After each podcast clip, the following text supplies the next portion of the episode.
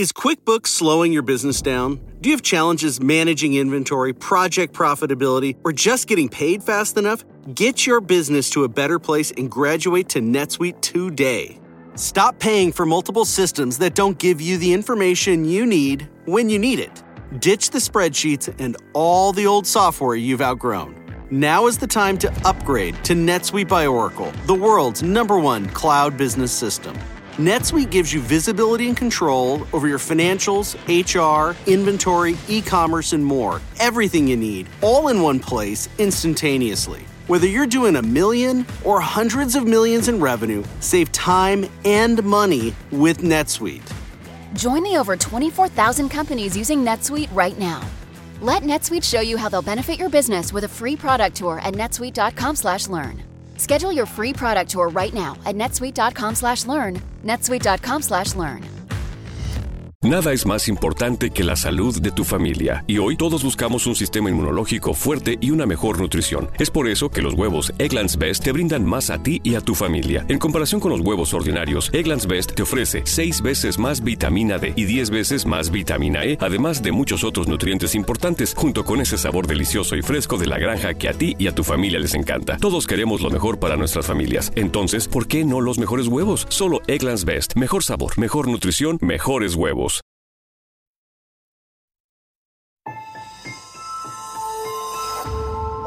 Durante años, se pensó que el Yeti vivía en los Himalayas. ¡Bienvenidos al Himalaya! Hoy, después de una extensiva investigación, sabemos que no es así. El Yeti está en México. Y este es su espacio. Yo, check this out.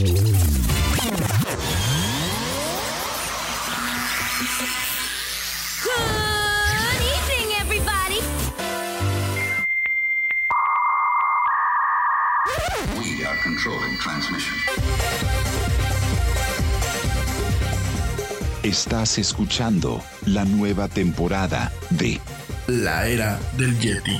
Tecnología, actualidad, arte, música, entretenimiento, política y mucho más en este espacio. La era del Yeti.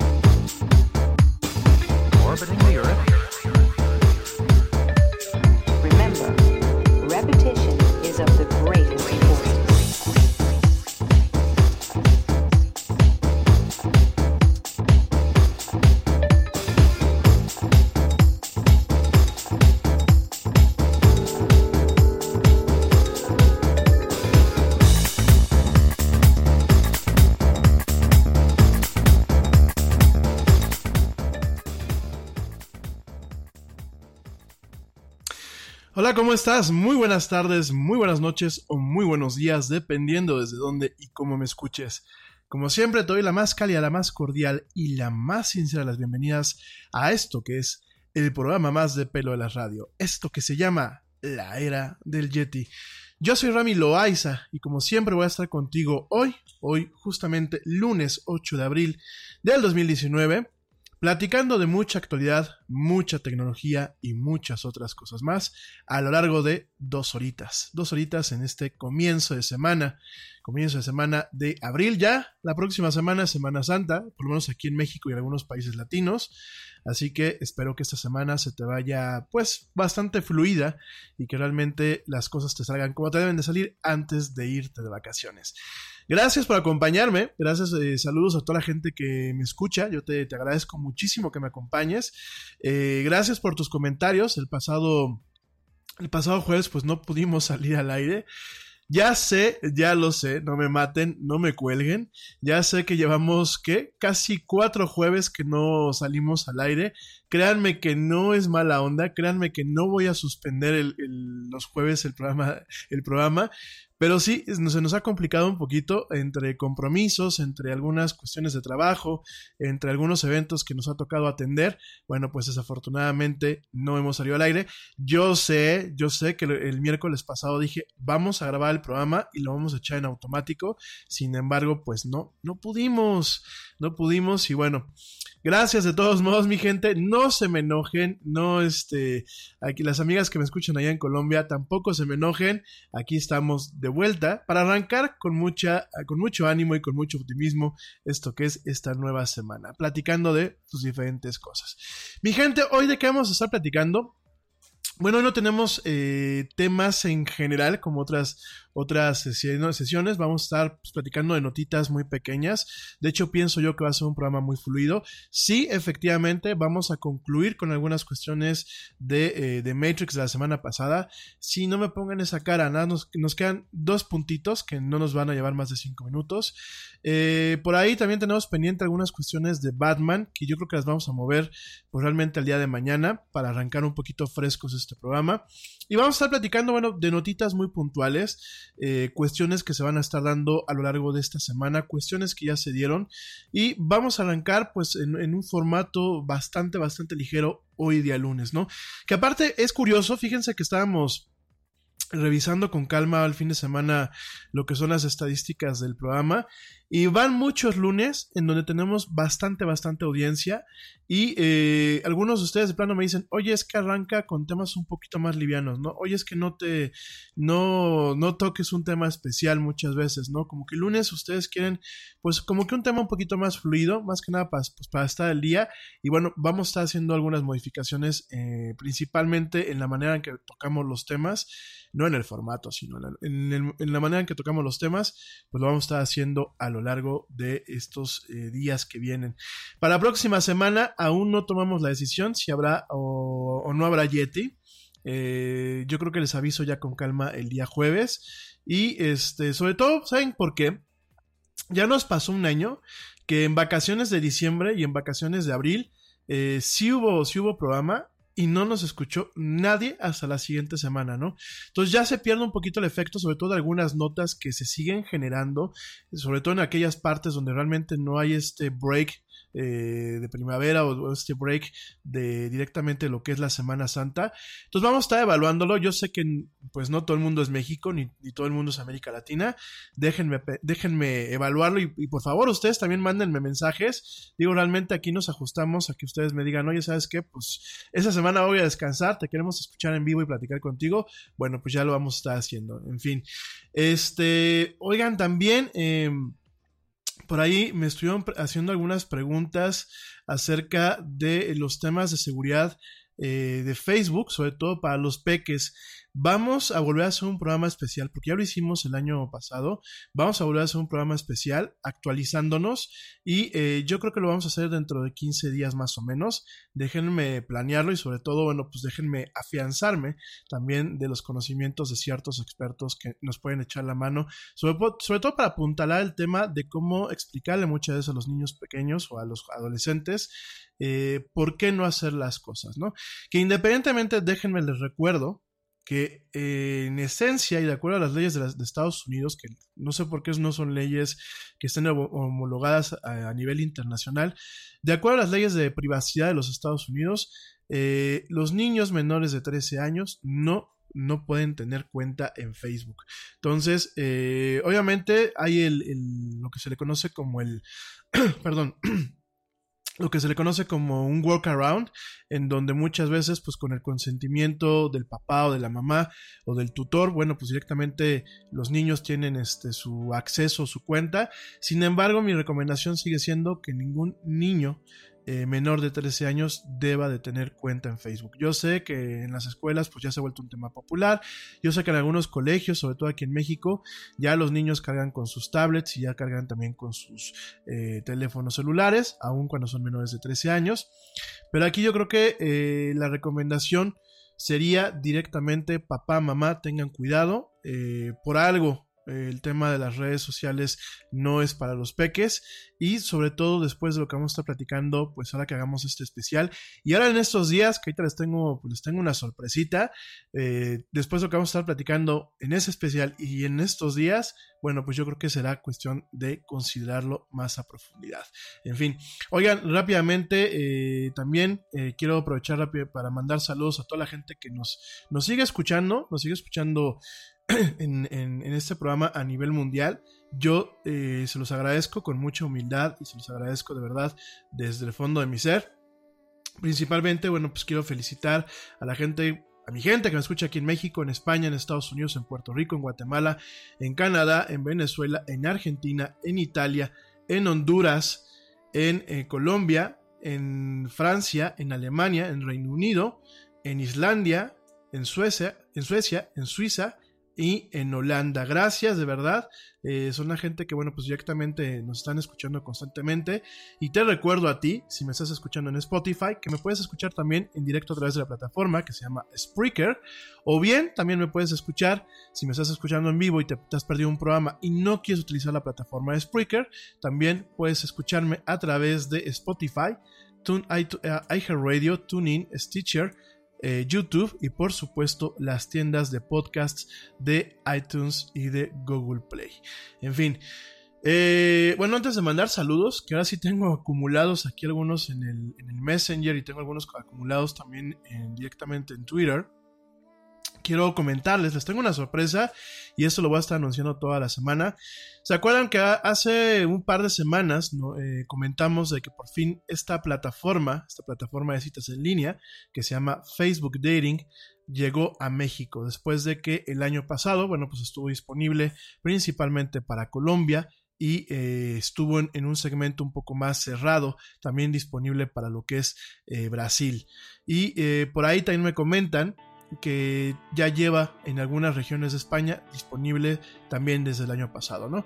Entonces, bueno, lo platicábamos la semana pasada, que la semana antepasada, perdónenme, que bueno, pues ya directamente eh, Facebook Dating, Facebook, Facebook Dating llega aquí a México y eh, pues el Yeti se dio la tarea de probar, probar la plataforma eh, por ustedes, mi público y mi audiencia.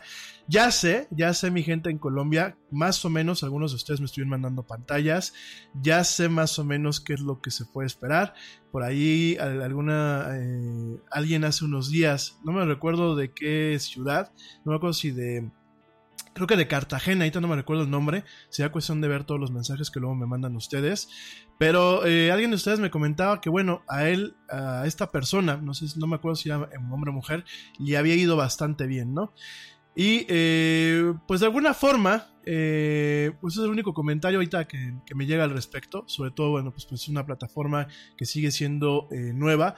Es una plataforma que también encuentra una competencia bastante, bastante eh, posicionada principalmente con Tinder, eh, con aplicaciones como Bumble e inclusive, bueno, también tenemos los, servicios de toda la vida como Match, Match.com, eh, OkCupid, eh, pues el segmento también un poco más especializado que es Grindr para, para la comunidad LGBT.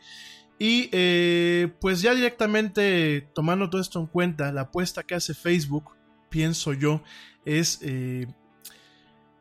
es un planteamiento en donde, bueno, pues Facebook directamente no quiere, no, o no está buscando que ninguna plataforma eh, le coma el mandado con el tema de los usuarios o en algún momento pueda funcionar como un sifón que eh, se lleve pues eh, a los usuarios directamente de lo que son sus principales plataformas, ¿no?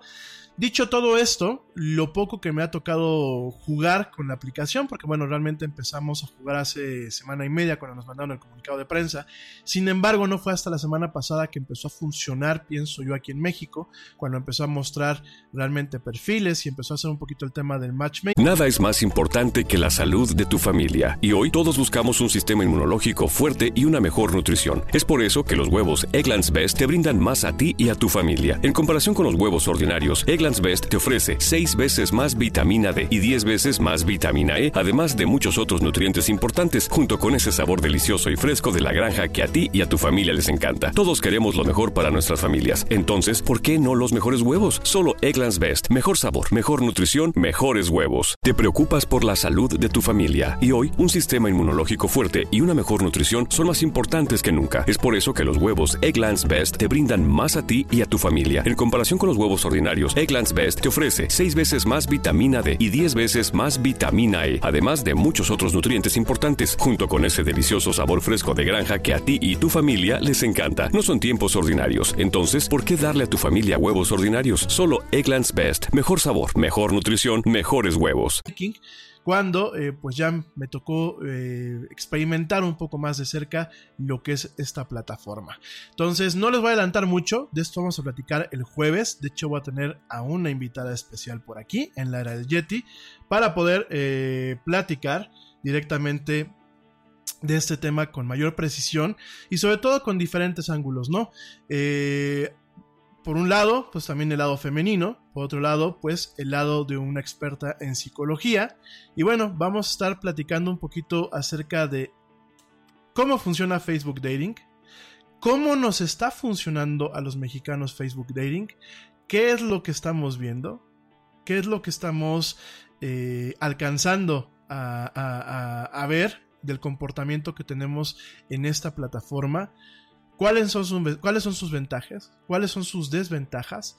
Y eh, bueno, vamos a estar haciendo realmente un programa especial, no te lo puedes perder el próximo jueves, próximo jueves, eh, próximo jueves 11, eh, 11 de abril.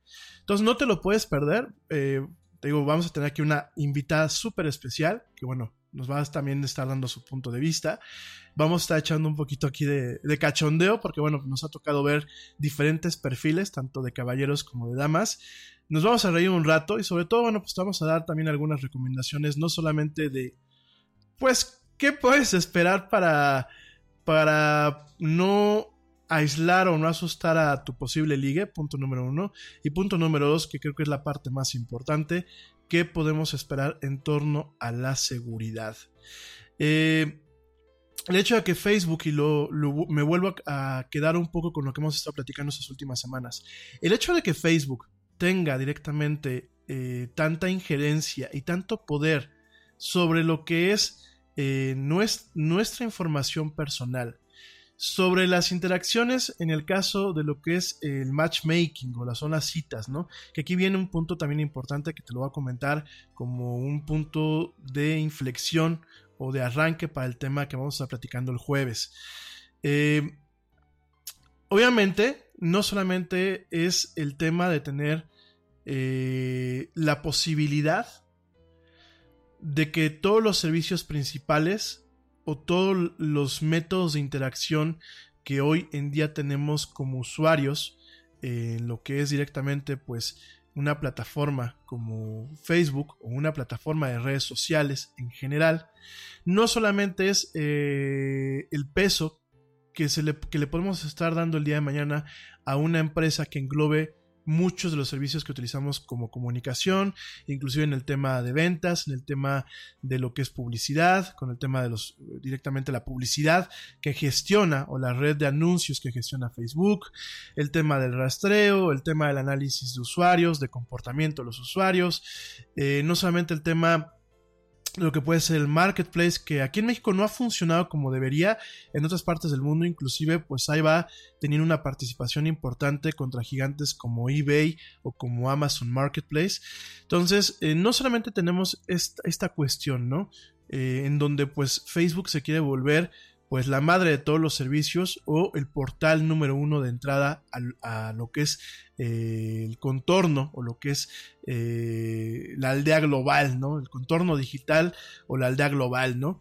No solamente es esa parte, ¿no? Que no solamente es exclusiva de Facebook, tenemos a diferentes servicios como Google, al mismo Amazon en algunas cuestiones. Por supuesto, en, China y en Japón tenemos a dos empresas como Tencent, eh, en el caso, bueno, pues de, eh, Japón tenemos a Line, eh, tenemos también a Siva Weibo, o sea, tenemos diferentes entidades. Eh, por aquí, bueno, me dicen que también este, en Rusia hay una red social, sí, por supuesto, ese se me fue el nombre, pero efectivamente en Rusia también hay, hay una red social, una plataforma bastante grande. Y al final del día, lo que buscan estas empresas es ser las dueñas de nuestro tiempo en línea y ser las dueñas de nuestro dinero en muchos aspectos, ¿no? Dejando a un lado el tema distópico y mi tono quizás en ocasiones apocalíptico, porque no estoy buscando que nos apaniquemos, sencillamente que cobremos una reflexión, creo que la principal amenaza que podemos tener como usuarios en el uso de Facebook Dating, y bueno, ya lo vamos a platicar el jueves con detalle, y mi invitada pues me dará su punto de vista muy preciso y sumamente valioso. Yo creo que la principal amenaza es eh, el darle un parámetro más a Facebook para el manejo de nuestros datos.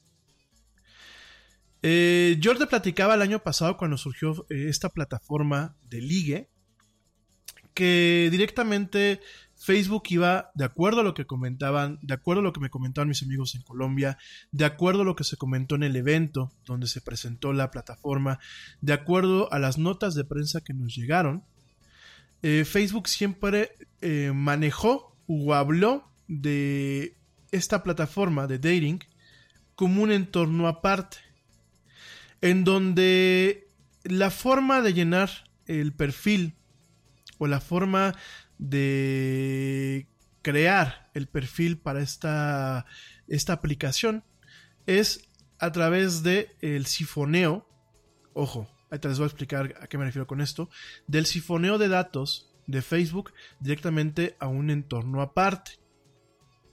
En teoría, y fíjense nada más, en teoría, eh, un servicio y el otro, lo que es Facebook y el complemento de dating, en teoría no iban a compartir mayor información que la que usualmente comparte Facebook con otro tipo de desarrolladores. Ya sé, ya nos vamos a empezar a reír. Ya la semana pasada pues pone un poquito en entredicho eh, lo que dice Facebook, al respecto. Pero bueno, síganme un poquito la corriente solamente para no reírnos y perder un poco la cordura y las formas en esta emisión, ¿no? Y lo que alcanzamos a ver eh, es que, y, bueno, ya, ya, ya mi invitada también lo platicará el jueves, lo que alcanzamos a ver es que eh, no hay una compartimentalización como tal de los datos. Obviamente eh, Dating, por lo que alcanzamos a, a, ver y a entender y a ver cómo funciona, Dating está funcionando, eh, pues yo creo que a partir del mismo núcleo de lo que es las bases principales de datos de Facebook. Yo no creo que esté manteniendo dos segmentos. Me parece que está manteniendo quizás una, una réplica de los datos o quizás una ventana a, la misma fuente de datos para poder eh, mantener esta plataforma. No creo que exista una segmentación de datos como tal. No creo que la compartimentalización que planteaba Facebook, como se maneja con muchos proveedores o con muchos eh, desarrolladores de aplicaciones que utilizan los servicios de identidad de Facebook, creo que no va por ahí. Eh, alcanzo a ver en mis interacciones y jugando un poco con la plataforma, que aparte la plataforma como tal no es una aplicación aparte. ¿eh? Dating existe dentro de la aplicación principal de Facebook.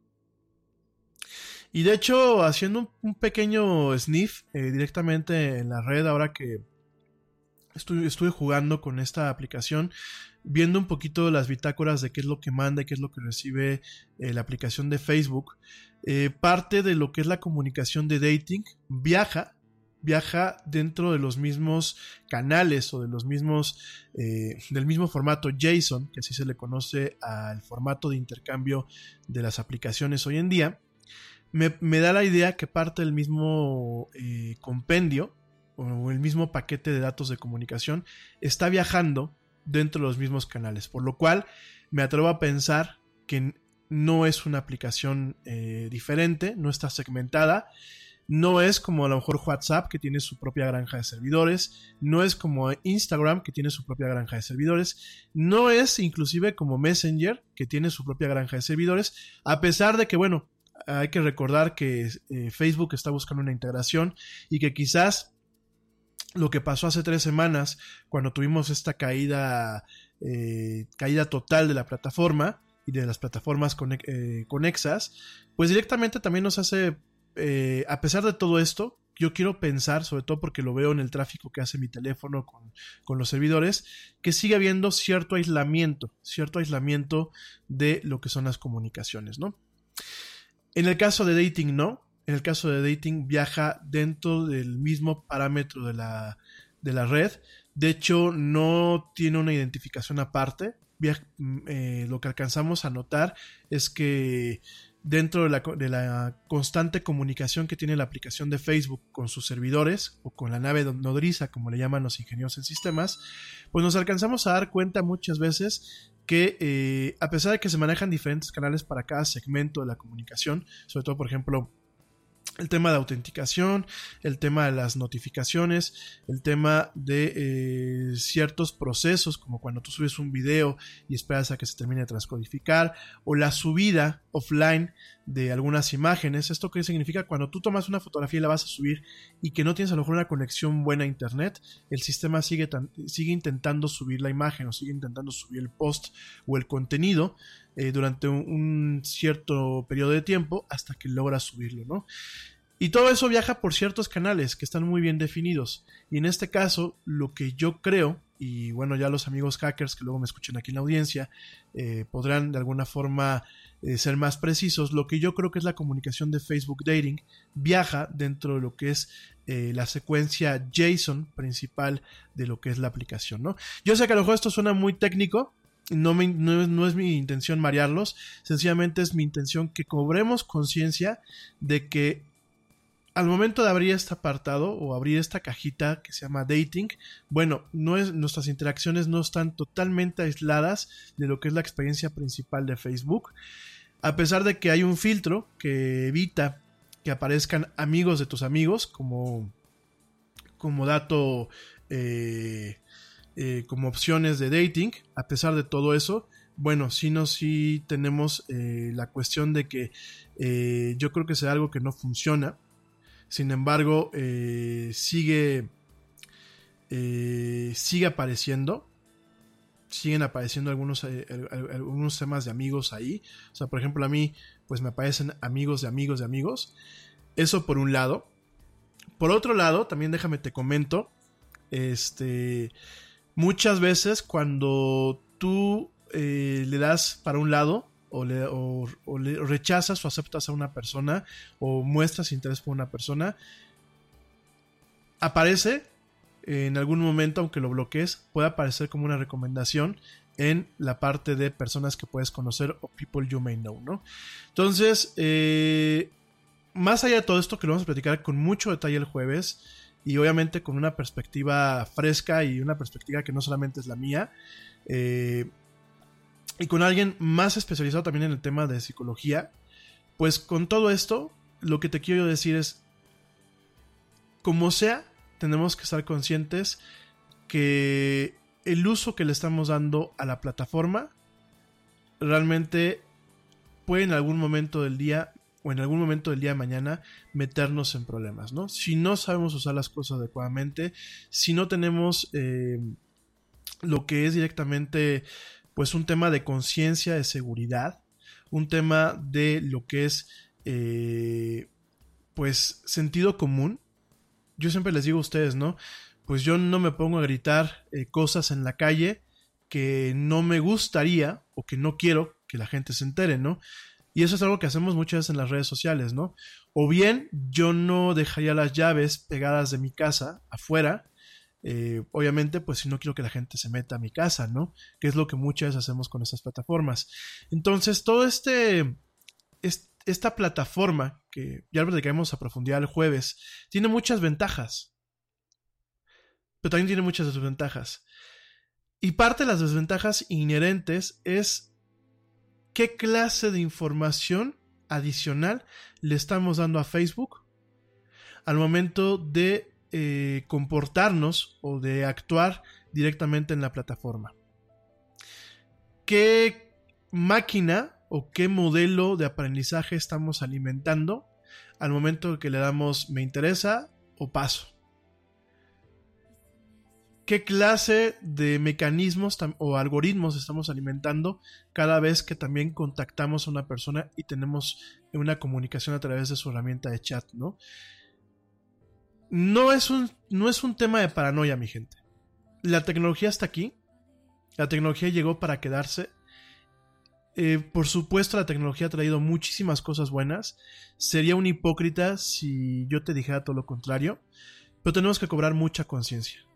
Y realmente creo que es el momento de hacer un parteaguas y evaluar si realmente queremos que una empresa como Facebook el día de mañana tenga toda nuestra información, no solamente la información de nuestras fotos, no solamente la información de los lugares en donde hemos estado, no solamente la información de nuestras ideas, sino inclusive la información de cómo y con quién ligamos, de cómo y con quién nos relacionamos. Lo de menos es casarnos con la idea de que el que nada debe nada teme y de que nuestra información es inocua, lo cual te lo he dicho varias veces, eso es un mito. La información que vamos depositando en todas las plataformas digitales, no solamente en redes sociales, banca electrónica, sitios de e-commerce, sitios de gobierno, tiene un costo para nosotros en torno a lo que es nuestra privacidad y tiene un precio para las empresas que lucran con esta información, con estos perfiles. Y aquí la cuestión, y ya con esto me voy a un corte, la cuestión es que de, verdad queremos el día de mañana que toda la información que nosotros generamos en el entorno digital, más aquella que puede ser extrapolable a nuestro entorno real, ubicación, eh, hábitos de consumo, servicios médicos, e información crediticia, toda esta información que en algún momento podemos abrir la caja de Pandora y que Facebook y otro tipo de empresas la quieran tener o la puedan tener, porque realmente ya... Eh, Nada es más importante que la salud de tu familia, y hoy todos buscamos un sistema inmunológico fuerte y una mejor nutrición. Es por eso que los huevos Egglands Best te brindan más a ti y a tu familia. En comparación con los huevos ordinarios, Egglands Best te ofrece 6 veces más vitamina D y 10 veces más vitamina E, además de muchos otros nutrientes importantes, junto con ese sabor delicioso y fresco de la granja que a ti y a tu familia les encanta. Todos queremos lo mejor para nuestras familias. Entonces, ¿por qué no los mejores huevos? Solo Egglands Best. Mejor sabor, mejor nutrición, mejores huevos. Te preocupas por la salud de tu familia y hoy un sistema inmunológico fuerte y una mejor nutrición son más importantes que nunca. Es por eso que los huevos Egglands Best te brindan más a ti y a tu familia. En comparación con los huevos ordinarios, Egglands Best te ofrece 6 veces más vitamina D y 10 veces más vitamina E, además de muchos otros nutrientes importantes, junto con ese delicioso sabor fresco de granja que a ti y tu familia les encanta. No son tiempos ordinarios, entonces, ¿por qué darle a tu familia huevos ordinarios? Solo Egglands Best. Mejor sabor, mejor nutrición, mejores huevos. Platicaba el año pasado. Facebook ya ha estado en plática con, con, con gentes de, de las eh, principales empresas aseguradoras a nivel mundial en una plática y una negociación que no se ha acabado para hacer un intercambio de información. Ya también así, ah, Facebook ha mostrado interés por la información bancaria, la información de cuentas. Entonces, mi gente, tomemos un minuto para crear un tema de conciencia. Yo sé que lo he dicho muchas veces, yo sé que quizás se esté volviendo cansado el tema, pero de verdad, amigos míos, yo no me voy a, cansar de comentarles y cansar de decirles que cobremos conciencia, que intentemos realmente ver hacia adelante, ser un poco visionarios y tratar de entender cuáles son los pros, pero sobre todo cuáles son los contras de que una empresa del tamaño de Facebook, que prácticamente opera con toda la impunidad, que no, no rinde cuentas, que realmente no tiene un sustento regulatorio en donde realmente ellos se sientan comprometidos para poder mantener lo que es la seguridad de su plataforma. Los mercados hoy por hoy tampoco están castigando las metidas de pata de Facebook. La acción, por ejemplo, eh, la acción de Facebook cae el día que hay un escándalo y al día siguiente se recupera. Entonces creo que tenemos que realmente hacer un parteaguas, ser fríos. Y yo no te digo que cierres tu cuenta. Yo no te digo que empecemos a hacerle el fuchi a la, a la empresa de la F. Yo no te digo que empecemos a mandarle amenazas a Zuckerberg de muerte. Yo te digo que directamente dejemos usar la plataforma. Yo lo que te digo es, cobremos conciencia, seamos precavidos y busquemos la forma de que eh, a través de tratados internacionales, lo vuelvo a repetir, no le dejemos toda la chamba al gobierno. A través de tratados internacionales y a través de entidades autónomas, no gubernamentales, pueden ser públicas pero no gubernamentales, o públicas pero con total autonomía, realmente se busque generar marcos jurídicos que permitan acotar el tamaño de estas empresas, proteger nuestra información personal y castigar a estas empresas cuando realmente no cuiden esto que es la privacidad humana, el conjunto de información que generamos día a día, nuestra huella digital. Y en lo que pasa todo eso, mi única recomendación es vamos a cuidarnos. Vamos a informarnos, vamos a cuidarnos y vamos a tener responsabilidad en nuestras interacciones a través de las plataformas digitales. Recuerda, para mí, el tener una interacción en Facebook, el tomar un teléfono, el, tomar una, tener una, una interacción en Twitter, el subir una fotografía a Instagram, es análogo a conducir un coche. Es muy cómodo, nos abre muchas puertas, nos permite movernos eh, con bastante tranquilidad y comodidad, pero tiene sus responsabilidades. Y tiene consecuencias cuando se da un mal uso, que son no solamente malas para nosotros como el usuario, sino pueden ser malas también para terceras personas. Entonces, por favor, contemplemos todo esto y no te puedes perder el próximo jueves 11 de abril, un programa especial en donde vamos a estar platicando de Facebook Dating con una invitada también sumamente especial. En fin, mi gente, me voy rápidamente a un corte, ya regreso. Te recuerdo mis redes sociales, facebook.com diagonal La Era del Yeti, Twitter arroba el Yeti Oficial e Instagram arroba La Era del Yeti. No me tardo nada, ya volvemos. Vamos a estar platicando del horario de verano que entró a México ahora este fin de semana y de esto y mucho más en esto que es La Era del Yeti. No me tardo nada.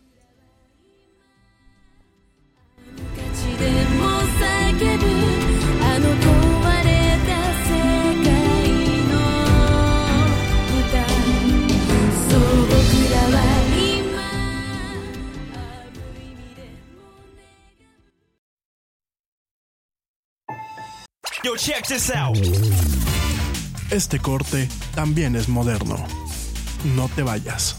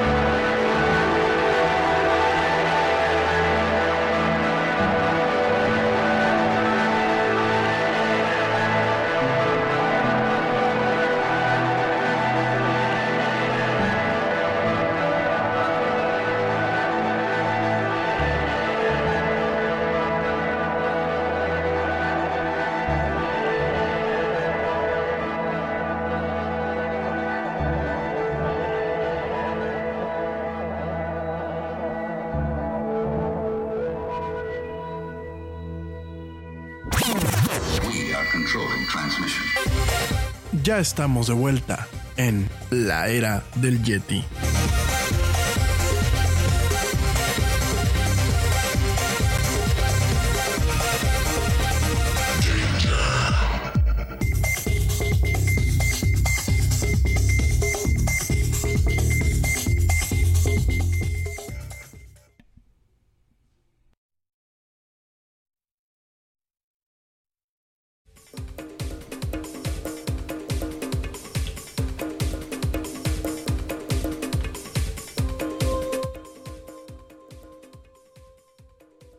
Estamos de vuelta en esto que es la era del Yeti. Mil gracias a la gente que me sigue escuchando. Eh, de verdad se los agradezco muchísimo. Y bueno, por ahí, este, en un ratito más mando saludos. Tengo aquí un poquito de eh, acumulación y ya me eché un ratito hablando de eh, tantos preámbulos. Entonces, bueno, eh, ya en un ratito más les mando saludos a todo el mundo. Gracias, mi gente que me siguen escuchando. Gracias por sus comentarios. Vamos a empezar con los temas del día de hoy. Fíjate que, eh, pues en México y en algunas partes de América Latina, al igual que en Estados Unidos hace un par de semanas, pues directamente llegó lo que es el horario de verano, o lo que en inglés le conocen como el Daylight Saving Time. Este horario de verano, fíjense que es muy polémico. Bueno, fíjense. Yo creo que todo el mundo traemos mucho el tema de la polémica. De hecho, en Europa lo quieren quitar. Aquí en México, inclusive en algún momento eh, se ha planteado hacer consultas o inclusive pues directamente quitarlo. En Estados Unidos, bueno, pues eh, continúa eh, sin tanto, sin tanto preámbulo, sin tanto realmente sin tanta polémica, a pesar de que realmente los beneficios, los beneficios de eh, lo que es este cambio de horario, este ajuste de los relojes, pues realmente no, no están bien definidos. Se han hecho diferentes estudios en torno al término de productividad, en torno al término de lo que es directamente también eh, ahorro de la energía eléctrica, también en torno a lo que es eh, pues directamente la comunicación de los sistemas, eh, sobre todo en el, aspecto bancario, en el aspecto económico, en, la cuestión de los mercados. En algún momento se había planteado el tema de manejar el horario de verano para estar sincronizados con las calzas de bolsa que operan pues dentro de una misma franja horaria o dentro de eh, franca, franjas horarias que son menos uno o más un, una hora dependiendo de la diferencia, ¿no? Eh, directamente, bueno, pues, eh, ¿qué es lo que es este dichoso horario de verano? Pues es, eh, se, se, avanza o se adelanta el reloj una hora para que, en teoría, cada, eh, cada atardecer o cada, cada, atardecer en torno con luz, pues dure, eh, dure un poco más, sacrificando lo que son los tiempos de lo que es el amanecer, ¿no? Eh, típicamente las regiones que utilizan este horario de verano o este Daylight Saving Time, DST, como le llaman en inglés, ajustan los relojes, bueno, pues una o dos horas, han habido algunos casos que donde se ajustan hasta dos horas, para marcar el comienzo de la primavera y después los ajustan pues a la hora, a la hora de otoño o a la hora original, en directamente cuando arranca el otoño para el ajuste de este horario, ¿no? En este sentido, lo que es el DST o lo que es el, horario de verano causa la pérdida de eh, una hora de sueño en la primavera y el ganar una hora adicional de sueño en lo que es el otoño, ¿no? Ahora, este concepto no es nuevo. Eh, directamente la noción de crear un espacio... Eh... Nada es más importante que la salud de tu familia. Y hoy todos buscamos un sistema inmunológico fuerte y una mejor nutrición. Es por eso que los huevos Egglands Best te brindan más a ti y a tu familia. En comparación con los huevos ordinarios, Egglands Best te ofrece 6 veces más vitamina D y 10 veces más vitamina E, además de muchos otros nutrientes importantes, junto con ese sabor delicioso y fresco de la granja que a ti y a tu familia les encanta. Todos queremos lo mejor para nuestras familias. Entonces, ¿por qué no los mejores huevos? Solo Egglands Best. Mejor sabor, mejor nutrición mejores huevos. Un, ajuste, un ajuste de horas eh, fue propuesta en 1895, fíjense, ya tiene, ya tiene más de un siglo, por eh, George, George Hudson. En este sentido, bueno, pues este señor George Hudson eh, directamente propuso, propuso en su momento. ¿Quién era George Hudson? Bueno, pues directamente era un entom entomólogo y astrónomo que nació en el Reino Unido y eh, vivió mucho tiempo en Nueva Zelanda y él ganó, bueno, pues directamente una medalla que se llama la medalla memorial de Héctor, ¿no?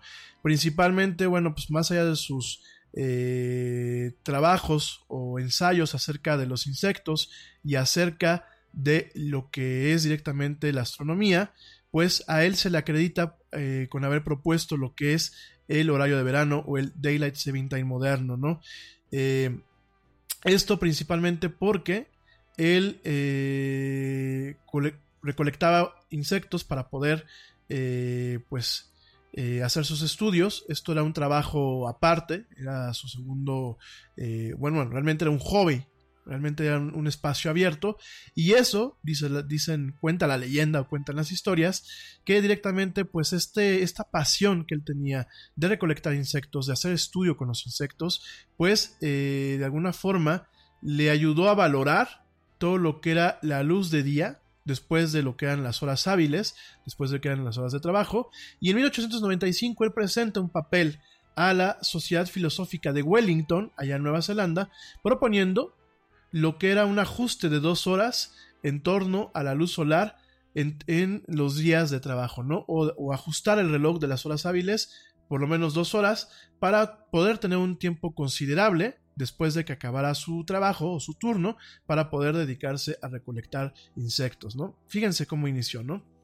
Eh, contrario a lo, que uno, a lo que uno pueda pensar, esta propuesta tuvo un interés considerable, eh, sobre todo en Christchurch, ahí en, en, una en esta ciudad nueva eh, neozelandesa, y posteriormente se publicó un papel en 1898, promoviendo los beneficios no solamente para esta clase de científicos, sino promoviendo los, los beneficios en torno a la productividad. Más adelante, en 1933, Hudson fue el primer, eh, la primera persona ganadora, junto con Ernest Rutherford, de la medalla eh, TK Sidey, perdón, o TK eh, Sidey, discúlpenme con el tema de la pronunciación, eh, presentado por la Sociedad Real de Nueva Zelanda para conmemorar, fíjense nada más, para conmemorar eh, el que se haya aprobado, el aprobado el acta o la ley que en aquel entonces marcaba lo que era el, el horario de verano y se firmó en 1927.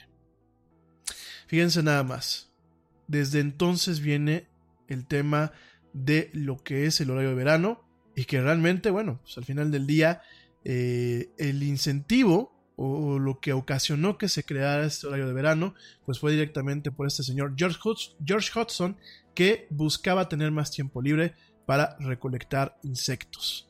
Eso, bueno, pues ya nos abre, nos abre a finales del siglo antepasado, nos abre la puerta a la concepción moderna de lo que es este horario y de cómo funciona, eh, todo el argumento a favor de lo que es el horario de verano se basa en que las sociedades industrializadas usualmente siguen un calendario o siguen un, esquema eh, basado en el reloj para lo que son sus actividades diarias y que no cambia alrededor de lo que es el año. Es decir, pues si tú en tu chamba te dicen vas a entrar a las 9 y vas a salir a las 7 a las 5 de la tarde o vas a salir a las 7 de la noche, usualmente ese horario no cambia en prácticamente todo el mundo industrializado, salvo en algunos países de Europa, en donde directamente dicen, bueno, cuando es verano, usualmente se trabaja un poco más temprano, se entra un poco más temprano y se sale un poco más temprano también.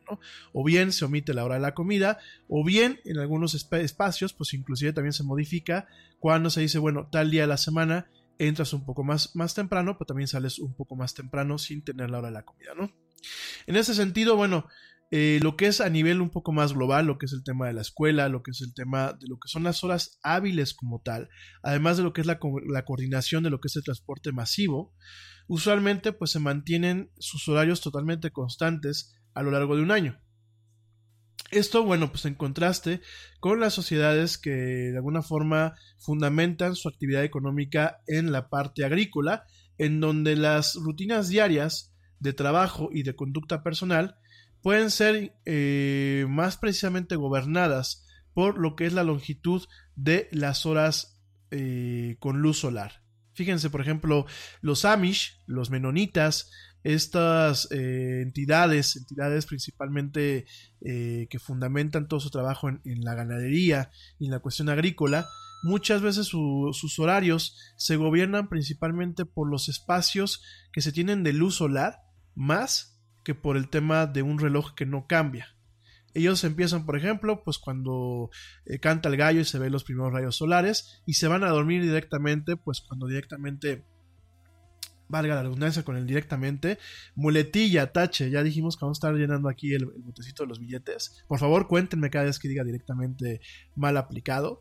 Y lo que estamos viendo, eh, por ejemplo, con estas sociedades o con estas comunidades, es el manejo de sus horas en torno a el amanecer y en torno al anochecer, ¿no? Cuando se directamente se posa el sol, otra vez, cuando se posa el sol o bien cuando aparece la primera estrella en el cielo, ¿no?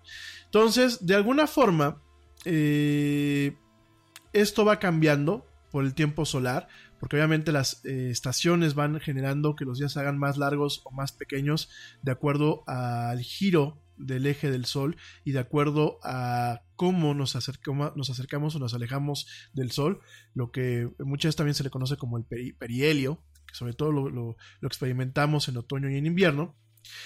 Y en base a todo esto, y tomando en cuenta estas cuestiones, en los países industrializados, pues se buscó manipular un poco lo que es el reloj para tratar de eh, homogenizar la parte agrícola o los tiempos de la parte agrícola con eh, la par eh, industrializada, ¿no?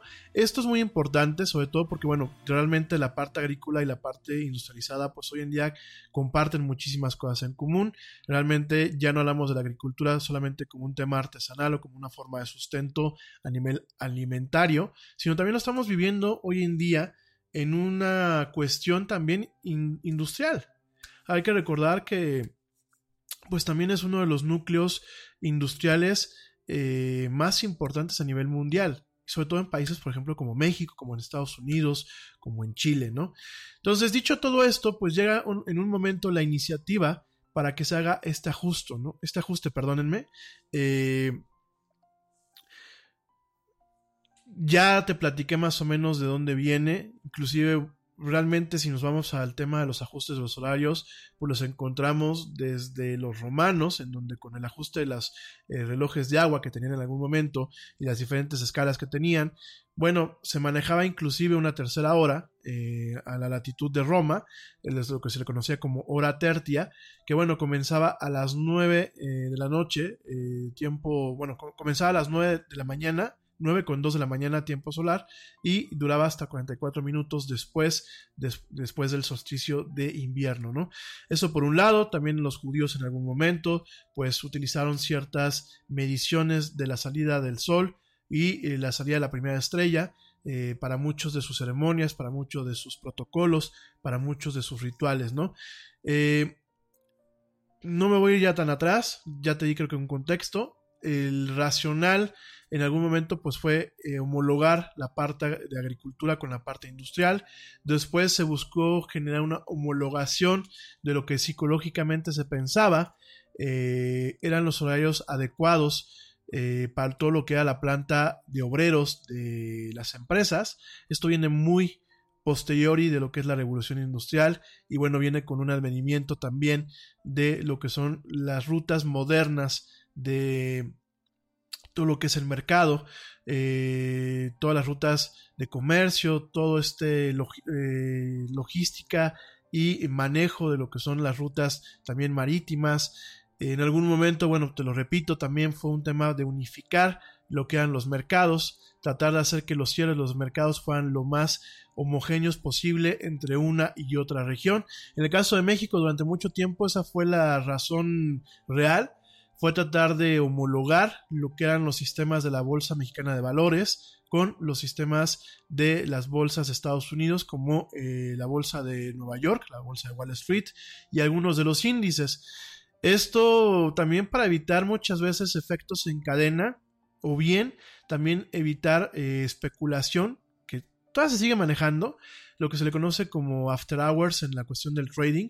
Hay una, un tipo de especulación eh, en donde pues inclusive hay ciertos mercados negros de valores que operan en las horas en las que no operan los mercados principales. Vamos a pensar que Estados Unidos y México ya están cerrados, ¿no? Y realmente las bolsas del continente americano, salvo Brasil, pues cerraron prácticamente en un mismo, en un mismo contexto o con pocas horas de diferencia, ¿no? Eh, hay una parte que es esta, eh, una cuestión especulativa en donde se siguen manejando ciertas acciones y sobre todo ciertos tipos de cambio todavía de noche contra otro tipo de bolsas, ¿no? Esto en su momento se quiso atenuar o minimizar con la homologación de lo que eran los horarios, principalmente de una región. Sin embargo, bueno, pues seguimos teniendo este parámetro en donde eh, la especulación se sigue haciendo pues de bolsa regional como una bolsa en Japón, como la parte del Nikkei, y eh, pues, con bolsas, por ejemplo, las europeas contra las americanas y viceversa, ¿no? Entonces llega un momento en que esta fue una de las principales razones. Después por ahí se manejó el tema energético, se manejó la cuestión de que, pues directamente al momento de tener un par de horas más de luz al final del día, eh, se requería menos del uso de electricidad. Cosa que se ha ido vuelto, se ha, ido volviendo una falacia. ¿Por qué? Porque muchas veces esas dos horas de luz en la noche eh, o en la tarde se ven sintetizadas muchas veces en una hora o hora y media previa en el amanecer. entonces ya no, no alcanzamos a vislumbrar totalmente el tema del bono en torno al ahorro energético. Mucha gente decía, bueno, pues es que en la noche en los horarios pico. Sí, pero el horario pico de todos modos sigue estando ahí. En el momento en que anochece se genera un horario pico. Y sobre todo las, las sociedades contemporáneas también han, hecho un ajuste en su reloj biológico en donde la gente nos hemos vuelto ligeramente más desveladas, ¿no? Mis amigos que me escuchan en España pues no me dejarán mentir. De hecho yo platicaba el otro día con, eh, con una amiga con una muy buena amiga, platicaba del tema del horario premium en la televisión, que de alguna forma pues va muy ajustado al modo de vida del español allá en la península ibérica, ¿no? Y nos topábamos con que, bueno, pues realmente el horario premium en la televisión comienza, comienza todavía, y, y mi gente que me escucha en España, espero que no me deje mentir, comienza alrededor de las 9 de la noche, y, va terminando realmente por ahí del cuarto para las 12 de la noche. Entonces, eh, ¿Qué significa esto? Pues realmente es un espacio en donde la gente está más activa, a pesar del time shifting, a pesar de eh, las plataformas de streaming. La televisión abierta sigue siendo una, plataforma bastante importante y con, y con, bastante buena penetración a nivel mundial, en el caso de la televisión. Y la forma en la que se ajustan los horarios eh, del tipo de contenidos, sobre todo para poder vender publicidad de primera mano, pues sigue respondiendo al comportamiento humano a lo largo del día. Entonces, eh, cuando tomamos todo esto realmente eh, dentro de lo que es la imagen de lo que pues representa el horario de verano, nos encontramos que el horario de verano hoy por hoy, y no se trata de hacer una crítica nada más por hacerla, hoy por hoy ya no es eficiente, si es que en algún momento lo fue, y realmente causa ciertas disrupciones a lo que es el ciclo normal del sueño de las personas, además de generar ciertas disrupciones en los primeros días con el tema del ajuste de los relojes, que digo, la maravilla es cuando tienes todos los relojes conectados al Internet o que tienen su programación y automáticamente hacen el ajuste. Pero siguen habiendo dispositivos no inteligentes o no conectados o que carecen de este ajuste del eh, el Daylight Saving Time o del horario de verano de forma automática. ¿Y qué pasa? Todavía sigue siendo un tema de controversia los efectos de no lograr ajustar eh, los relojes de acorde a las necesidades de ese momento, ¿no? Eh, por ejemplo, en el tema de la energía eléctrica, pues realmente se hizo un estudio en el 2017 que pues fue un compendio de 44 estudios que se, se, llevan haciendo a lo largo de los últimos 20 años, en donde se encontró que realmente el ahorro de electricidad durante el horario de verano en, países industrializados como Estados Unidos y como el mismo México, eh, reportaba un ahorro de 0.34% durante los días en que está funcionando este horario, ¿no? Este análisis pues, o este metaanálisis, porque realmente es un compendio, también encontró que los ahorros de electricidad son más grandes para países que se encuentran más lejanos del Ecuador, mientras que las regiones subtropicales consumen más electricidad debido a lo que es el horario de verano. Es decir, aquellos países que se encuentran más cercanos al Ecuador consumen mucha más electricidad durante lo que es el horario de verano o durante lo que es el DST, ¿no? Eh, el dichoso horario de verano suele conservar más electricidad, más electricidad como en Canadá y el Reino Unido, pero fíjate lo que dice este estudio. Es también más eh, o, provoca que se gaste más electricidad como en México, la parte del sur de los Estados Unidos y el norte de África.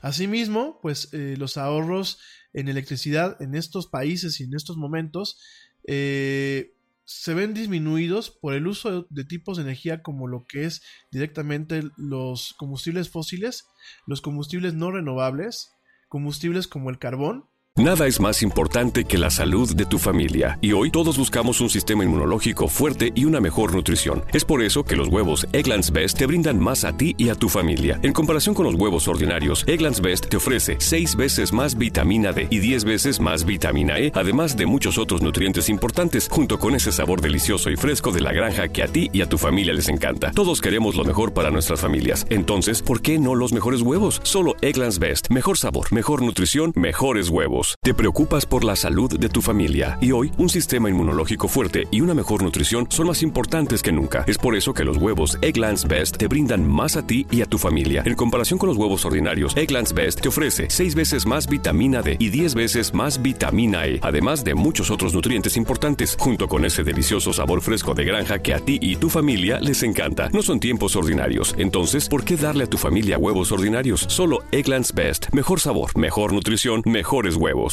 además de el uso generalizado de aires acondicionados y sistemas de refrigeración que aumentan todavía más su uso por el cambio de horario, el desfase de las horas hábiles y la actividad humana que se prolonga al menos dos horas más, ¿no? Eh, pues eso por el lado del uso energético por el uso de los efectos, el lado de los efectos económicos. Eh, aquellos que se benefician de lo que es el DST o el horario de verano, principalmente en base a diversos estudios, pues son los retailers, son las tiendas departamentales, eh, aquellas tiendas que venden artículos y accesorios de deportes y algunos otros negocios como las cafeterías que se benefician de eh, la luz solar extra Ojo, no en todas partes y sobre todo no en aquellas partes en donde realmente ya no se frecuenta tanto lo que son las plazas al aire libre como parques o plazas centrales y se de alguna forma se beneficia más las visitas y el uso de entornos cerrados como lo son los malls y los centros comerciales. Entonces, pues también en el, caso de lo que es eh, el horario de verano, ya no notamos ese, impacto positivo en lo económico. De hecho, eh, ha disminuido. La parte que sí, eh, en donde pues realmente se sigue viendo un tema bastante amplio con este comportamiento en base a este horario, pues sigue siendo eh, principalmente la parte del turismo y la parte del entretenimiento. En el caso de algunos números que se han publicado, tenemos que, en la, por ejemplo, en el caso de la Unión Europea, de países como España, de países como Portugal, de países como Italia y algunos países de Europa Central, eh, lo que es el horario de verano ha aumentado el ingreso de algunos de esos países en torno a lo que es turismo y a lo que es directamente entretenimiento por cerca del 3%. Sin embargo, contrarrestando esta parte, encontramos que el dichoso horario puede perjudicar a algunos granjeros, a niños, a niños jóvenes que pueden tener dificultad encontrando, encontrando sueño suficiente en las noches, ya que las tardes son muy, muy brillosas muy brillantes con mucha actividad, y aquellas otras personas que trabajan directamente a partir de lo que es el horario solar. Eh, eso también por un lado, por el otro también se sabe que eh, daña, daña lo que son el horario premium en la televisión, también daña lo que es el autocinema que todavía existe y daña eh, la asistencia a, los cines. Hay que recordar que al cine se tiene una tendencia, principalmente en países como el nuestro, en donde se privilegia la asistencia a las funciones de noche más que de tarde. Y además de todo esto, también se sabe que el cambiar los relojes tiene un efecto en, eh, en la economía de forma directa, eh, presuponiendo que hay un trabajo extra que eh, se debe de soportar o se debe de satisfacer para de alguna forma tener reuniones, tanto presenciales como remotas, el manejo, por ejemplo, de las aplicaciones computacionales, además de, bueno, cierta, ciertas cuestiones de logística, informática y del manejo, sobre todo, de los sistemas de ahorro de energía de los centros de datos. En este caso, bueno, pues por ahí se tienen algunos datos, hay una hay un cambio en el 2007 que costó cerca de 500 eh, millones de dólares hacer el cambio de lo que es el reloj. También eh, por ahí el economista de la Universidad de Utah, el doctor William F. Shugart, ha estimado que se ha perdido, eh, usualmente por el cambio de, horario, se pierden eh, anualmente alrededor de 1.7 mil millones de dólares. Esto principalmente por una caída en la eficiencia económica eh, de lo que son los mercados y lo que son las sociedades. Eh, por ahí también eh, se reportan algunas caídas, sobre todo de principios de, siglo, del año 2000. Se habla de una caída en un día de 31 mil millones de dólares en lo que son las acciones de la bolsa de Estados Unidos. Esto principalmente por los cambios de horario y el efecto que en algún momento tuvieron al momento del manejo de estos eh, espacios especulativos. Y bueno, directamente eh, notamos que más allá de ahorros y más allá de pues de alguna forma quitarnos dolores de cabeza en términos logísticos, sobre todo en aquellas partes de comercio internacional. Por ejemplo, no sé si me está escuchando Pablito Marín, espero que me esté escuchando, él no me dejará mentir pues directamente eh, notamos, sobre todo en el tema de logística portuaria, en el tema de logística y costos aduanales, como los cambios de eh, horario, tanto al horario de verano como de regreso al horario de otoño, pues directamente ocasionan ciertas pérdidas económicas eh, por, cuestiones de tiempo y por cuestiones de esfuerzos logísticos en la importación y exportación de mercancías, ¿no? Entonces realmente pues también eh, descartamos o criticamos la parte del horario de verano por el tema de los efectos económicos. También por ahí hay un estudio en cuanto a la seguridad pública eh, se publicó en el 2017 en el American Economic Journal, en la parte de economía aplicada, eh, un estudio muy completo en donde se estimaba que la transición en el horario de verano ocasionaba cerca de 30, 30 muertes más eh, por día en comparación al horario de otoño, con un costo social de 275 millones de dólares anualmente.